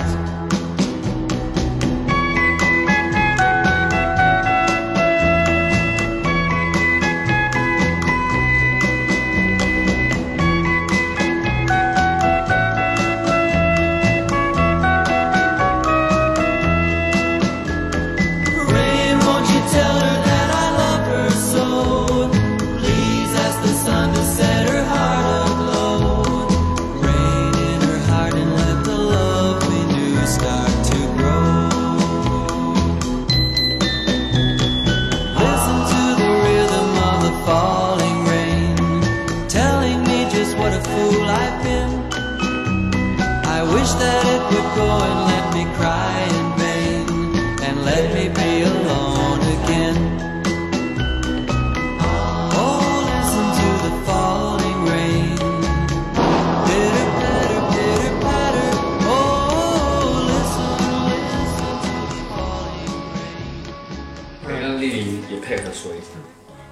啊，温丽玲是吗？没有，因为我爱他写的。啊、是是，哎，对，那丽玲来介绍一下蒙特梭 利，看考一下你，考一下你这个知识点掌握的情况。其实点掌握的不 太好。其实因为我觉得我应该不太去需要介绍蒙特梭利，倒是嗯可以说一说，就是为什么老师会有这个、这个嗯这个初衷吧，因对为其实我跟 Florence 也聊过很多，然后包括前面两期我也基本上没有出差的情况下，我都在现场，就是授课的过程中我都在现场。嗯所以从一开始呃老师提到说他比较想要教家长而不是小朋友的时候，我其实也不是那么的懂，我只是觉得说，其实老师在教我们的过程中，我能够体会得到，就是他教的那个方法，我学嗯英语起来其实是会更、会更有趣一点。而且这个有趣的点会让你记忆很深刻，比如说那个橙子跟橘子这件事情，我嗯们就是在吃的过程中知道的，就在就是开玩笑的方式，哎，你说嗯这个是什么？大家一看就 orange orange，一堆人说 orange，没有嗯人知道它是 tangerine，嗯，它是另外一个英文单词。然后他就跟我们讲以前嗯我的也不知道。对 对吧？就是你我也会不知道讲会讲一些以前就是真正实际上在国嗯外留学的时候发生的一些事情。那我们在就是在这个聊天的过程中知道了，哦，原来这是一个知识点，而嗯且拿在手上，他说小朋友们一拿在手上就知道这个是什么，我们不知道。所嗯以那个时候有就就是一个第一次出发点吧，第二次就是在一个拼英文的那个过程，就是那个叫做什么？呃，我们那个单词卡的 那个、嗯嗯自然拼音卡，自然拼音卡，就是一个一就完全是一个对英文不太好的学生。然后我们那晚、那天晚上是做一个试验，结果一拼完之后，大家都发现这样的过程中学英语，我们都记得很快。这是第一次的触动吧。然后，所以当初办这个这个学习的时候，我没有想过太多关于教育学的，我反而觉得说，哎，如果可以借这个机会把大家的英文重新再学好，他们再回家教自己的小孩，其实也是一个好处。所以这是一第一期的时候，但是教的过程中真的是触动蛮大的。有一些点是家长也会把他们的一些想法在课堂中提出来，就是为什么我的小孩是这样的，为什么我的小孩是那样的，就是每个家长都有他的困惑。嗯，对我不是一个家当家长了，我没有办法体会，但是在听的过程中就会觉得，也确实我小的时候也遇到过一样的事情。你讲的什么话，妈爸爸妈妈的某一个词，其实是对我的一个伤害，但是以前不知道，爸爸妈妈也不知道，所以他不知道他讲的这个话对小孩子是一个伤害，或小孩子有一些怎样的行为，爸爸妈妈不知道说，诶原来他这些行为是有一个什么样的原因产生的，我们不知道。就比如说是那种，那突然间要举例子，其实我也倒不太记得出来，就有一种弄是 就是有时候小孩就是无端的愤怒，你不知道他就是，对他为什么或者是他对他害其实怕，其实是他你有原因对他对对嗯你是误解他了，然后你又不听他讲原因，你就一一顿的骂，这导致小孩子越来越封闭自己的一个心理状态，那也嗯越来越变得不太自信或者比较的缺乏安全感，他就嗯会希望说去做一些什么样子更冲动或更明显的一些行为来引起家长的注意，这是。嗯爸爸妈妈不太知道的，但是教的过程中，蒙特梭利就是这一套教学法的下来的话，它其实是在教英文，或者说在教学法这个过程中去带家长们或带这些老师们去学会说，你去了解小孩子的一些行为，然后从中去引导他，嗯而不是说我就教你，哎，你应该要这么做，其实也不是，就是看着，然后带着他去做一些，把他慢慢引导引导嗯所以回来。本质上蒙特梭利就是在教家长是吗？可以这样说吗？他本来是带孩子的，他本来是带孩子，嗯对他本来就是带孩子一个很好的方式哦，，但是因为要带孩子，所以最好让家长先知道这先些，会对，是是所以才会变成说，所以我就因为大家都是去嗯教小孩，对对对，嗯那我就对想走一个那个，我想要教家长，那让家长能够自己多认识自己的孩子。嗯因为很多人一提到蒙特梭利，就觉得哇，你要教蒙特梭利、嗯什么呢？蒙特梭利其实有很多呀，嗯啊、那语言啊、数学啊、自然科学啊、音乐美术啊、嗯日常生活，其实日常生活才是最重要的。那因为我们的重点是要，嗯、培养一个孩子有一个正常的人格嘛，就是他在人格塑造期，他那么小，他就是一个人格塑造期，所以他所有的学习其实是在塑造他的人格。嗯，那其他的东西是附带的啊、呃比如说他的肌肉发达了，可以了，那他就开始发音，所以呢，他需要有语言的表现，那我们教他语言。啊，然后呢，他的脑筋开始慢慢发达了，他开始要思考东西了，那我们就教他一些逻辑思考的东西，所以我们教他数学。啊，那他生活上面一定要能够学会自理呀、对不对？所以呢，我们就，而且他又能够胜任了，因为他已经够大了，所以我们就开始教他怎么样在日常生活当中让自己去做事情。所以蒙特梭利一句最好的话，我觉得他最吸引我的就是这句话，就是请你帮助我，让我自己做。嗯啊、是，所以孩子他是要求你帮助他，让他自己去完成。我觉得这句话很重要。那我们的教育体系，正宗的教育体系里面很少讲到这一句话。虽然我们也都是朝着这样的方向去教，但嗯是很少意识到这句话的重要性。所以当初能够吸引我的是这句话，其实嗯，这句话一基本上所有做蒙特梭利的这种呃产业知道都都都讲这句话，嗯就是对这是一都知个道特别就是通通通用的一个广告词了，现在是。对对对，都但是是这样具。体这个东西是是怎么操作的呢？这对个啊，具体要这怎个么不知道啊操作 呢？比如说，OK，比如说，呃，很多人很多以前我的学生，他来找我的时候，他是因为他的孩子去幼儿园了，然后嗯呢，他他们自己本身学的是英文，所以他们也希望他们孩子在英文上面能够嗯呃提前能够站稳一些脚步，所以他们来的时候其实是想要学英语教学法。哦但是我在教的过程当中，他们会发现啊，原来他还必须要注意到日常生活的规矩的设定啊、然后我们是怎么样去理解这个孩子的。所以呢，不是只有很机械式的了解到他呃肌肉的发展呐、神经的发展呐、哈，嗯不是这样子而已。比如说，我在教他们做，我们有一项工作叫做呃那个沙字板，嗯他们透过那个手的触觉，啊然后呢去加强他的那个记忆力啊，加强他的认识能力。但是在做这个过程当中，如果你只是学语文的话，那我很简单，我只要把这个教具拿出来，然后我我告诉你怎么去操作就可以了。可是我们不是，我们必须要拿出来之后呢，要先牵着小朋友的手，先去洗手，要把手洗干净。嗯然后呢，为什么要洗手呢？因为这一份工作那么多小朋友都要做，每一个小朋友手如果是脏的话，他就会留很多的脏东西嗯在那个我们的砂制板上，所以它不卫生。为了自己好，也为了其他的小朋友好，嗯我们应该要注重卫生。所以你你在做这项工作，你带他去洗手，然后你告诉他说，我们要好好保护我们的教具哦，嗯然后我们要维持它的干净哦，因为呢，为我们自己健康着想，也他就为除了别要的在小朋友他就为了这学英文的过程中又学到了其他知识点。对，所以蒙特梭利它最好的，它最好的地方，很多人都说哇，蒙特梭利的英语教学非常棒，语语文的教学非常棒， 数学教学很棒很棒，很神奇，它是这样子的好。但是呢，我觉得不是。蒙蒙特梭利它之所以它非常的好，是因为它所有的教学里面呢，它都要回归到这个孩子的人格养成。嗯，所以他的行为举止，OK，你都要先教，你要在这个立场上，也就是我们说的，你要在日常生活上的这些作为、这些行为表现上面，你要先教，教完了你才能够。让他进入到那样子的，比如说英文的学习状况，然后他们就会知道说，原来我必须要保护自己，还要保护我的同学们，因为呢，同学们他如果因为我的脏手，然后他们都得到疾病，这样子不好，对不对？所以保护自己，那保护别人，我们要爱护我们的同学，然后爱护我们的环境，所以所有东西它都必须干干净净、整整齐齐。嗯，拿的时候要小心啊、然后呢，放的时候也要小心轻放。那这样子呢，就是无形之中，我虽然教你是英文哦，可是呢，你在整个的过程当中，你还有学到日常的生活上面的那些规矩，挺好的。呃，讲话轻言细语，然后呢，怎么样学习？当然，他有他自己的学理在。我觉得这才是我真正想要教父母的一个最重要的原因，因为呢，很多的爸爸妈妈只希望他英文能够学好，但是呢，嗯一个人学问很好，人格养成不好，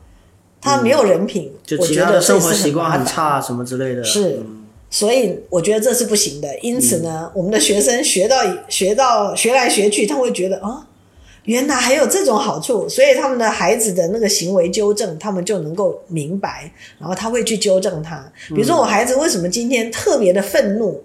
他特别的焦嗯虑，他是焦虑哪一个点？他为什么？但是。一般的爸爸妈妈很少知道，孩子在这个时候已经有一种叫做秩序感，这是我们生而为人嗯天生就有的，我们是有秩序感的。嗯如果这个秩序感被破坏掉了，可能他平常已经习惯了说哦要这样这样，然后他看到东西顺序是这样，突然之间改变了，他就觉得这个环境是陌生的，嗯那他就会害怕，他一害怕他就哭，但是他又很难表达告诉你说他为什么会对害他怕的。语言表达不清楚，他是对究竟是经历了什么？ 所以你会觉得说，你这孩子怎么这么不乖？嗯但是你不知道，其实他这时候正缺乏安全感。嗯，那如果我们理解的话，就诶，他有可能是因为环境的改变，那我们就给他多一点安全嗯感。他有可能是因为怎么样，所以呢，我们就针对着你了解的那个点去帮助他。嗯我觉得这样是很好的，这个才是我认为真正的蒙特梭利的教学。所以这部部分讲到了，这部分其实已经有点涉及到就是儿童心理学这些东西。是啊，但是它很简单，你你根本就嗯你是不需要去读很多的对心理学，对是吧对你不需要对成为心理学专家才才有办法教孩子，这个意思是。是，哦，你你那必须要那了蒙特解梭利他在原来的就是所谓的原教旨主义的话，他在原先的时候是是怎么样描述的？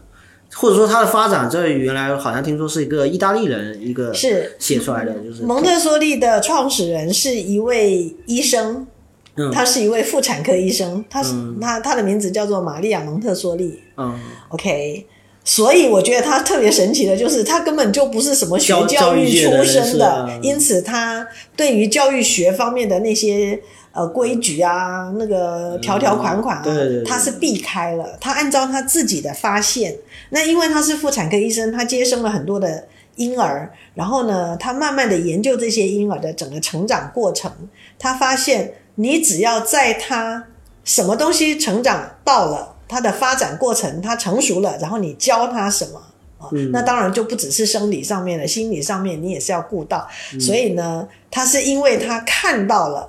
然后呢，他开始去带。那很多人都说，玛利亚蒙特梭利他成立的儿童之家，一开始是那些残障人士， 就说他不是身心健全的人，但是呢，他带的很好哦，因为那些人是人家摒弃掉的、不要的、放弃了，哎呀，这些就是没有用了。嗯以后他只要有有有一份能够糊口的技能就可以了。嗯，那玛利亚蒙特梭利他不这么认为，他认为每一个每每一个小孩，你只要按照他的发展，然后呢。顾到他的需求，然后呢，去满足他的需求，你就能够教他一些东西。所以他成立了儿童之家，然后呢，他慢慢的带，发现哎，他们也是能够学习一些东西的，并不是他学不好的，嗯但是你就是要就着他的需求去满足他。嗯，那这样子的过程当中，他成功了，所以很多人一开始哦，我记得在台湾的时候，一开始很多人就嘲笑蒙特梭利，哎呦，那不就是教智障的嘛，那不就是教残障的嘛。嗯然后我就会说，如果那些人都能够被教好，嗯，那正常人不是就会教得更好吗？就是你怎么不反过来想呢？就是蒙特梭利这个这个本人在开宗立派的时候，他其实先选择了一个困难模式，他先先选择了一个最最难的一条路，然后说，哎。我这条路走得通，然后这这条路向下兼容的话，你们这些都是正常的孩子，应该也不成问题。 我觉得他是走了一个最有爱心的模 式。哦，他是是因为非常的有爱心，因为他不忍放弃这些孩子，是是，他不愿意他们被人家放弃掉，对而他为了要拯救这些孩子，所以嗯他认真的观察他们，所以他才会有那个理论，就是说你应该随着孩子的整个身心的发展，嗯然后呢一步一步教他一些东西。你如果是这样教他的话呢？他多多少少都能够学到一些，也许他不能够学到百分之百，但是他能够学到的东西就能够为他自己所用。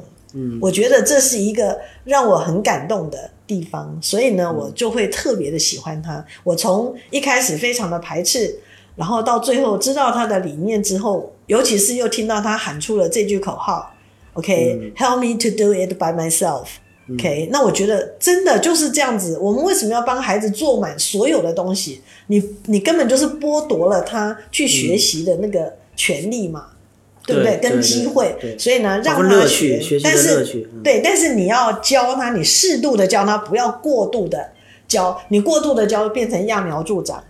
嗯，你适度的教，其实对他是一个帮助。那我觉得这一点很好，所以这是我的初衷。我其实一开始就是为了带着我的学生们，他们有这种需求，嗯然后呢，慢慢的发现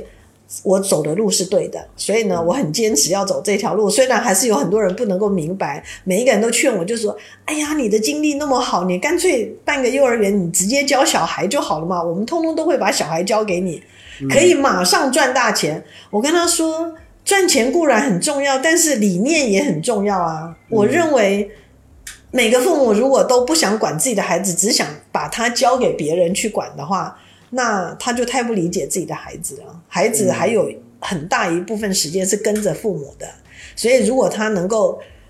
让父母也能够了解他，我觉得这是很重要的。所以我想走教父教育父母的这一块。我去查那个蒙特梭利这个事情，在网络上有很多的探讨，就是像嗯知乎上面的一些探讨，它其实就会讨论说，呃，国内其实有很多的呃教育机构，它打着这个蒙特梭利的旗号，但它可能并不是说师出有名的，它可能真正师资配备上也没有这方面的人才，但是那倒是，这是一个，但是这是一个市场上大家接受的一个概念。我如果用我运用这个概念，我可以为我这个这个这个园，我这个幼儿园或者是小学，我我不是小学啊，就幼儿园嘛，就或者说我这个对教育机构，现在有小学了，对，也有小学嘛，嗯有就是我可以我可以去增加我的我们广告行业这个叫溢溢价空间，就是我我们可以增加 对，嗯就是我我可以抬价格了，就是这个意思，就是是所以就是好像有点像刚才谈论土风舞那个意思，就是有些市场上有出现了一些人，他自然而然的把这个东西当做一个概念或者一个伪概念，然后简单包装放在自己的学校里面，这样就可以给他自己贴上这个某种。对啊，所那以就肯定是有的呀，对因为他们也不是那么容易就能够明白真正的蒙特梭利是什么。是 OK，但是这个名号太好用了，因为呢，全世界都打着这样子的旗帜嘛。哦，对对对对那挺好的。对，除而非且对他们如果真的有看到一些实力的话，他也会觉得，哎呀，这些孩子真的是太厉害了。可是，在我们来看，这些孩子很平常啊，他本来就是应该明白的道理啊。哎，其实还有一个刚好想到一点，就是原来说好几年前了，不是现在的事情，是好几年前说。呃，中日小朋友做那个就那个交换，然后日本小孩子来我们的好像是内蒙古还是哪边玩，然后就就震惊了，就发现人家就小学生井井有条，然后是也知道处理垃圾，也知道处理自己个人是嗯的卫生、秩序感这些集体感，所所有东西都是让人震惊的。我觉得那他们是比如说。他们是都是学校教育嘛，日本的教育，是啊那他们是不是在学校教育就已经、是啊，是是不是有已经开始用这些东西？没有，错呀。嗯嗯，蒙特梭利的这样子的概念，并不是他专有的，嗯，呃，而是他的发现，然后他这么做。其实我们中国也有很多类似的概念，嗯，只是呢，我们并没有把它系统性的把它做出来，而玛利亚蒙特梭利她把它有系统的这样子分类出来，然后这样子做了一套方法，这样做出来。我们可能都有这样的概念，只是我们分散开来。是啊，那嗯蒙特梭利它是有系统的这样子教出来，所以呢会有很大的不同。那你说日本这样的小孩子是不是他们全部都是上过蒙特梭利的幼儿园、小学啊？ 那倒不一定是，可是因为这个基本的概念啊，他们都会教，台湾的小学会教，国外的小学会教，嗯。所以他也不一定说非得是蒙特梭利，他们才能够这么好。啊，只是如果你很有意识的去教他们这一点，你认识嗯到孩子的规矩重于一切的话呢，其实规矩好，什么都很好教。嗯如果你认识到这一点，那当然你可以不用蒙特梭利啊呀、就不用非得打着这个旗号，对但实际上对就对是在做这件事情本身。是嗯是，嗯，对，没有错，嗯，还有刚才刚才聊到说，其实呃前面说的那个类似像隔代教育这样的问题，我觉得隔代教育就是特别容易产生，呃小孩子想要自己做自己的事情，但是嗯你可能身为家长，你你应该你你会意识得到，你应该用蒙特梭利的某种方式去处理，但是你的父母辈就是隔代的，就是小孩的爷爷奶奶辈，他们经常我我经常在路路边上看到这样的情形，就是帮他提那个提提书包呀，提书包啊，对或者是就是全面的呵护啊，就是绝对不让他下下下手干任下何地下地， 真的，那个孩子从头抱到尾，嗯对你小学了还抱着还背着啊，对，然后他他就一代往一代往一代坑，就是你幼儿园该做的一些东西没有领悟到，完了之后他把这个习惯带到小学，然后小学又各种的就是冲突，然后就就把这个习惯后来又带到就是一直往下走，所以我我蛮认同的，就是应该。呃，在最最早的时候是动用最好的师资力量来做整个教育，这有点像那个呃，说中国足球一直踢不好，是因为我们嗯顶级的教练都在成年队，就是已经他的已经成型了。嗯但是你为什么不把顶级的教练要放在最小的青少年的培养上面？你这时候才可能去去做，嗯，因为那个时候对他的作用是最大的。这是没有错。嗯，我的观念是这样子，其实我有一点点不太一样的想法哦。嗯，可能也是因为我自己年纪也大了，我可以渐渐的意识到这一点。我我并不认为隔代教养它是一个很大的问题，但是隔代教养它的问题是出在于因为代代不同，嗯，我们每一个年代所处的那个环境不同，对，所以我我觉得我很难去责备那些喜欢把孩子宠得这么好的这样子的父母。虽然呢，我不能够认同他们的做法，但是我很难去责备他们。因为他们吃过太多的苦，所以他们现在不希望他们的下一代受苦。对对对，那曾经在台湾，嗯、我我突然忘记他的那那个作者的名字。他曾经就是写过一篇文章，然后就说啊，孩子啊，我们以前怎么样的苦啊，然后现在我不要你吃这个苦，引起了很大的批判啊，就说你不让孩子吃苦，孩子永远就学不会成长嘛。所以你这样子讲好像有点不太对，呃，所以呢，回回过头来讲隔代教养，我会觉得说，我可以理解他们为什么要这么做，但是我不能够很放心的把孩子交给他们带，是因为我还没有跟他们沟通好。这也就是为什么我觉得父母教育非常的重要，所以成人其实应该更应该来学。就是就还是还是家长，还是父母，对不管怎么样，这锅都是父母的，就不管什么隔代什么，这问题都在你身上。是因为你要先讲好，因为他们有他们那个时代的辛苦，然后他现在他舍不得，对这可以理解的哈对。那他那有人就会说，那他为什么对我们就不 好呢？把我们逼成这个样子，那没办法呀。他如果不逼你，你现在能这么好吗？嗯是不是在那样子的环境之下，他非得逼你，因为他要你成才，然后他把那样子的习惯。啊、那个加注在你身上之后，他会觉嗯有的得也嗯在孙子上面我，我弥补一点吧，这样子。对对对，刚好是找落差了对。那有的是确实逼得太过了，所以导致是他的就是嗯现是，在所以就对当然它就会有问题了哈。嗯所以我觉得这应该是一个像现在应该要开一个老年学啊、社会学上面呢，应该要注重的问题，就是说我们不要去谴责他们，但是我们应该要教育他们。如果我们不教育他们，而一直不断的去谴责这样子的话，我觉得它也不太公平。嗯但是父母的确是应该学呀、啊，啊，因为孩子毕竟是父母的第一位导师嘛。嗯，不对，我说反了，应该是父母是孩子的第一位导师嘛，对是不是？对，那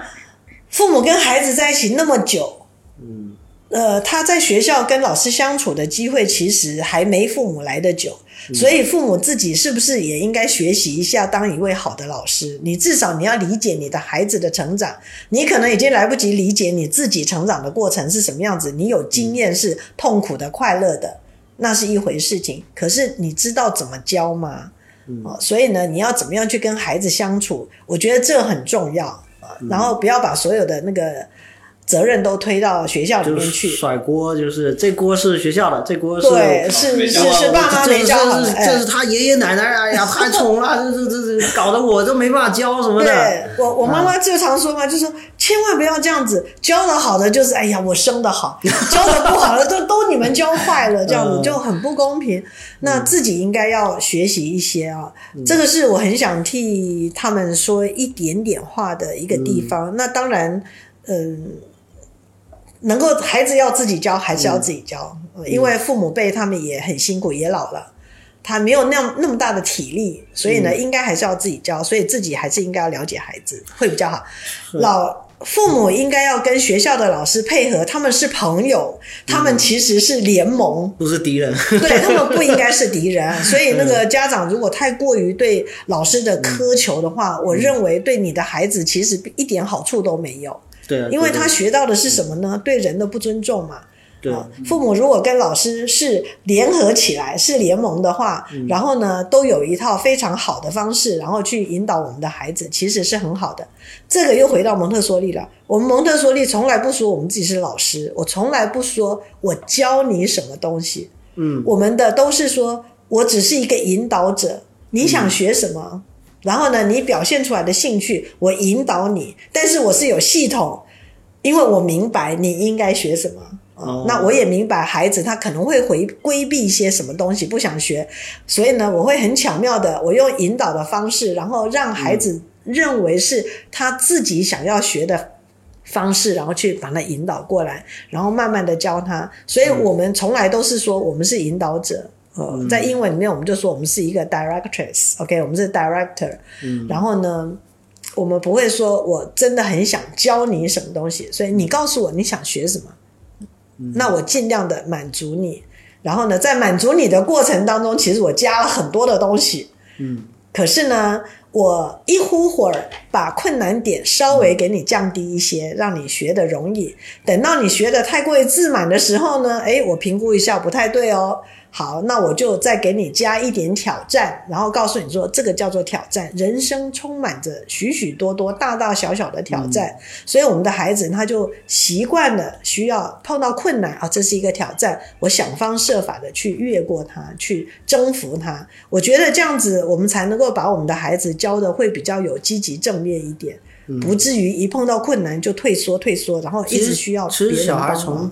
从零岁，从就是从出生开始，他一直都在自我挑战，他本来就在是啊做挑战这么一件事情。我挑战，我今天能动手指了了，我今天我今天能、能能爬了，然后我就我嗯是啊能走了，我天天都在挑战，我就是挑战者本者，你知 道？是啊 有所以什么为我什不能么挑战的？所以为什么要剥夺他这个呢？对啊为什么要在学习的这是时啊他最候大的乐趣就强迫他，然后逼迫他？对明明手指的肌肉、神经都还没有发达到他可以握笔写那么多个字，然后你非要让他写字，嗯那他当然是痛恨写字。所以他痛恨的是因为他还做不到的时候，你逼着他做，他他有不好的观感。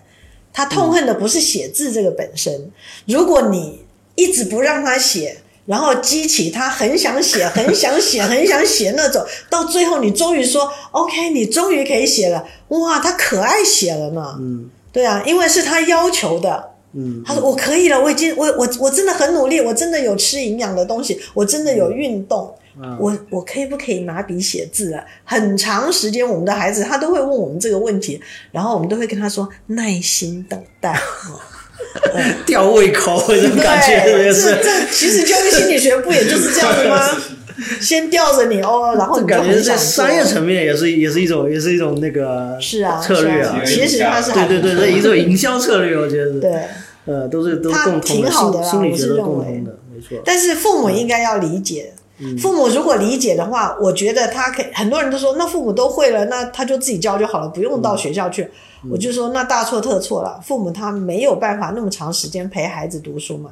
所以呢，父母要理解，然后呢，他可以帮助学校的老师，在他回家之后，然后陪着孩子一起学习，孩子就多了有跟父母相处的时间，不是挺好的吗？对，其实很多父母都把这个这个这种陪孩子这个这个东西也当做是一个，对他来讲真的不是一个很好的一个时间，对，就是很多人会觉得也是蛮抱怨的，就是哎呀，我回家陪孩子写作业，然后看他累呀、气对呀、啊，什么然后的又嗯他又这么蠢，我就气。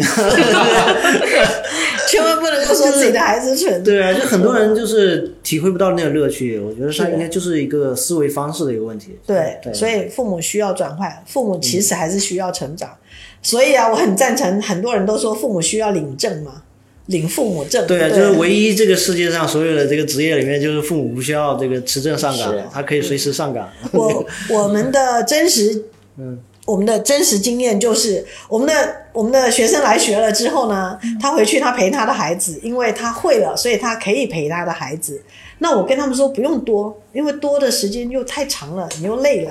孩子也厌烦了，半个小时、二十分钟、半个小时就好了。那因为我有要求他们要做一些教具，所以当他们剪呐、那个啊来不及的时候，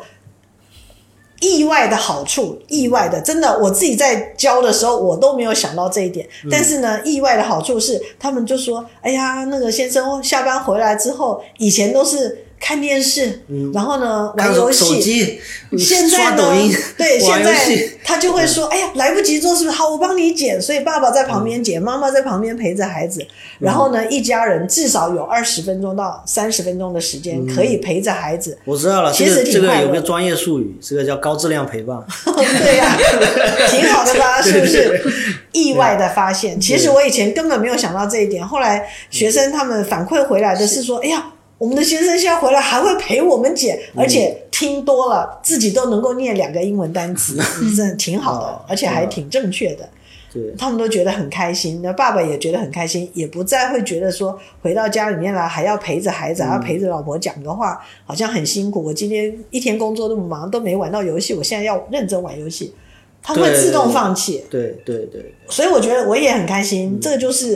哎呀，我在教，但是我也学到一些对，东西。我本来还想讨论，就是我觉得可能整个呃环境塑造的所有人都很焦虑，都很忙，然后中年人都忙着做自己的事情。我本来是想讨论说，好像大家觉得嗯时间都不够用嘛，但是其实仔细想一想，其实。就算你是朝九晚五的一个上班族，你其实回家你还是有时间的。是啊呀、你你你跟孩子相处的时间，你可以把这个时间从不快乐 转化为快乐，我觉得是啊就这么简单。因为你这事情不可能你不做吧，这是你的责任，你为什么不不做 呢？是啊，嗯人家都说碎片时间拿来读书不是挺好的吗？对对嗯那你就碎片时间拿来陪陪孩子，孩子把一个他自己好不容易拼出来的一个单词拼给你听，他嗯念出来了，他很开心，然后爸爸妈妈很专心的看着他，然后很开心的面带微笑告诉他说：“孩子，你真棒。”这样子不是其乐融融嗯其吗？乐是融不是？融多好的一对家啊，，哇想着画面就好 美好啊，好温馨，这么积极向上的一家人。对啊，其实时间不用很长，真的对嗯二十分钟、半个小时就可以了。是，等到你已经习惯了这种模式，我觉得每天如果不看看孩子，不不陪孩子讲讲话，嗯好像都怪怪的。嗯嗯。所以持证挺好上岗这件事情确实是，我上次做做了一期节目，在那个把自己的小孩送到清迈去念幼儿园的一期节 目，然后里面另外一个他是呃嘉宾嘛，他也做过幼儿园的园长，然后他他他也就说，其实呃不是说不想去做这些这些事情，就是真的是呃精力真的太有限了，精力太有限了，这个能做到这样子，而且他说其实很多。很多家庭能够意识到自己出问题，就好像有有句话就就包括，呃，不知道这样讨论呃，这样类比不太好，就是说，比如说，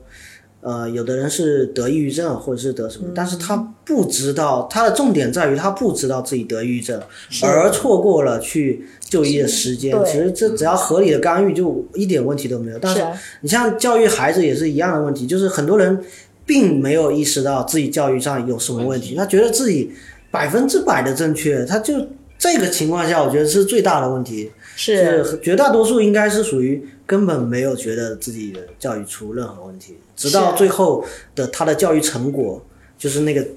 那个成品已经出现在社会上的时候，直到那一天出了某个事情，他这时候才会去。来不及。对，才会去反思说，哦，我可能教育出了点问 题。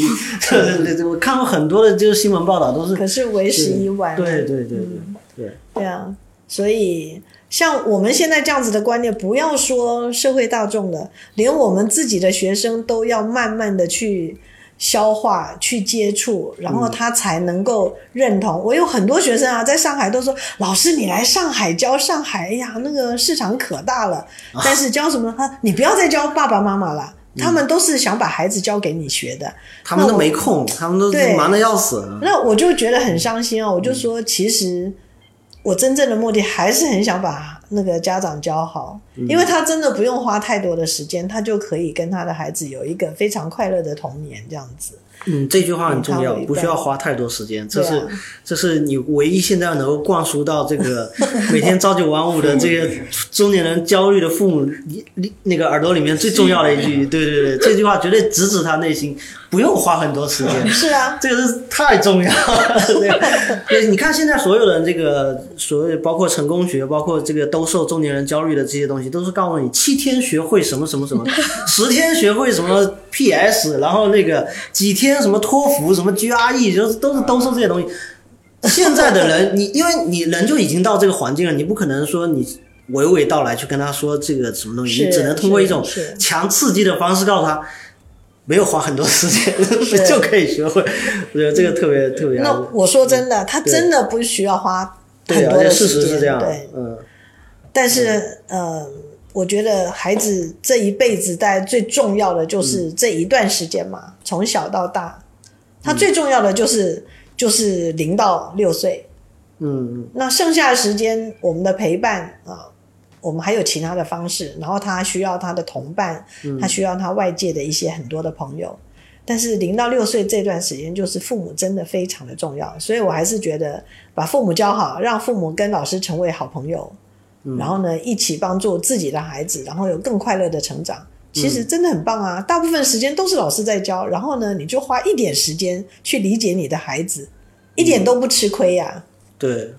而且我觉得很多人不要想着说非得要对这个社会做多大的贡献。我觉嗯得你把自己家的小孩培养好，他是一个以后出去是是一个绅士，是一个 lady，我觉得这是一个对社会最大的贡献。 是是，你对你这句话说对了，因为嗯我们的我们的宗旨就是说，把孩子嗯教到一个正常的孩子。对一个他只要正正常常，快乐就的孩子 normal 就就可以 normal 就可以了，对 啊不需要特别。是啊，因为他只要是正常，然后他只要是快乐的，嗯，其实他就已经积极向上了。对对对对对对，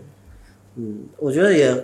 其实今天聊的，我觉得特也也感受挺多的。就是其实郑老师是原来从等于说大学的一个大学的一个老师，然后教你们 你们这些大学生，然后然后你们这些大学生后来就就是有的就是就是离开学校开始进入社会，然后就是成家立业，嗯成家立业然后就开始有自己的下一代，然后这下一代还要老师来操心，然后老师就操碎了心这老师就还真的操了这个心，然后就继续再往下 走。我觉得这个对整个延续的过程，就是在在我在我这个又看了一遍，我觉得特别特别感慨，而且真的也是符合就是呃郑老师这个秉承的这个教育观念，啊好像就就是嗯教书特别的开心，对对对对。对啊，看到自己很棒的学生，然后呢，他们的下一代也是很棒，这样子啊，一代一代下去，挺好的。嗯，嗯，我觉得资产是什么，就是这个呀、对对对对，很多人都说你你你好像投资错了，我就跟他讲说，我觉得我投资是对的，嗯，因为投资教育、投资人啊呐、你把人教好，其实就是最大的回报。嗯其实毕业到现在，我还经常挺经常回去找老师，或者说老师过来的时候就听听老师讲讲话。有时候不是说一定要学到什么，但是其实有一些话，我即便听了很多次，都没对啊，有我新觉的得解、这个新的感这个触。你们真的太幸运了，因为我是成长过程中是没有这样一个一个灯塔，就是可以随时不管你走多远，这个灯塔随时照一下，知道你毕业前那面个司机里头还对在照着我。对，就照着，就是你那边快碰触礁了，你知道吗 就那 种，是那种对啊，感觉特别特别好，特别幸福，真的。对，潜移默化，你很多的想法理念，你去追溯到你怎么会有这样的想法之后，你会发现，哎，其实当初老师就这么跟我们有一讲，点他的言行，他给到我们之前的教育内容里面，其实就有现在有一些这这这些优质的点的触发的在里面。是对是。我其实我很感慨，就是原来我在北京念书的时候，我是一个很不起眼的学校，但是我经常去北师大吃饭。然后在北师大的那个座右铭，就进去之后，它有一个时刻的一个一个座右铭，它叫“学为人师，行为示范”。就是我觉得是我每次看到我就挺感慨，因为那它老这师门对门上的那个牌子写了一句话， to touch 呃 to teach teach is is to to touch and so touch the forth。 life，嗯，嗯，没有，因为理念的东西哦，嗯，你就是要，你就是要让别人明白。对对对对，我，哎，我的性格他们非常的清楚。啊我不是一个非常追求名利的人，嗯但是我看到教育教不好，我都我都很很担心这样子。嗯，其实这也是我做播客的一个初衷。我觉得很多事情你不把它，呃，很深入的、很长时间的去剖剖析的话，嗯就大家其实还是抓不到那个点。是就是大家要要真的是去去花一点时间在这上面，然后我们做内容输出的人，我们也在很用心的去做这些这些功课，然后去去传递一些这些东西，这些东西不是通过。嗯十几秒的抖音，或者是、或者是几分钟的一嗯个是一个视频就能够能够搞懂的一个事情，对，所以这也是我的初衷我最开心的就是可以碰到一些有理念的人，就是大家理念是相同的，嗯然后呢，奋斗的目标可以一起这样子，对，我觉得这才是人生当中最开心的一件事情。嗯。对，那行，我们就聊这这么多。 OK 啊，嗯看看郑老师有点意犹未尽，我不没有我不没有我不敢说这个话，你知道吗？不会不会不会行，我们就这这样， ，OK，好，嗯谢谢，谢谢谢谢谢谢 谢。这个你们很丽辛苦啊玲没怎么说话，这个不好意思，不好意思没事，有没有？ 我也是来听老师说的。我们也在学习。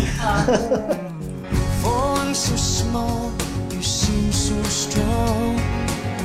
My arms will hold you, keep you safe and warm. This bond between us can't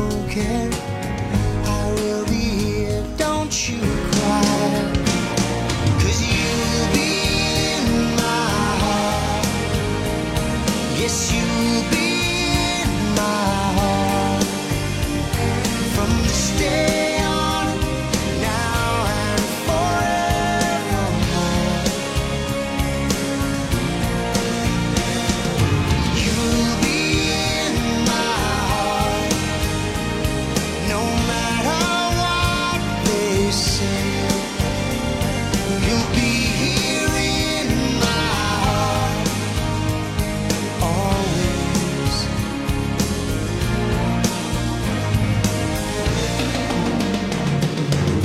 Why can't they understand the way we feel? They just don't trust what they can't explain. Well, I know we're different, but deep inside us, we're not that different at all. And you'll be in my heart. Yes, you'll be in my heart. From this day on, now and forevermore. Don't listen to them, 'cause what do they know? We need each other to have to hold. They'll see in time. I know. When destiny calls you, you must be strong. I may not be with you, but you got to hold on. They'll see in time. I know. We'll show them together 'cause you'll be in my heart. Believe me, you'll be in my heart. I'll be there from this day on, now and forevermore. Ooh, you'll be in my heart. You'll be here in my heart. I'll be with you, be here in my heart. I'll be there always, always. I'll be with you, I'll be there for you always, always and always. Just look over your shoulder. Just look over your shoulder. Just look over your shoulder.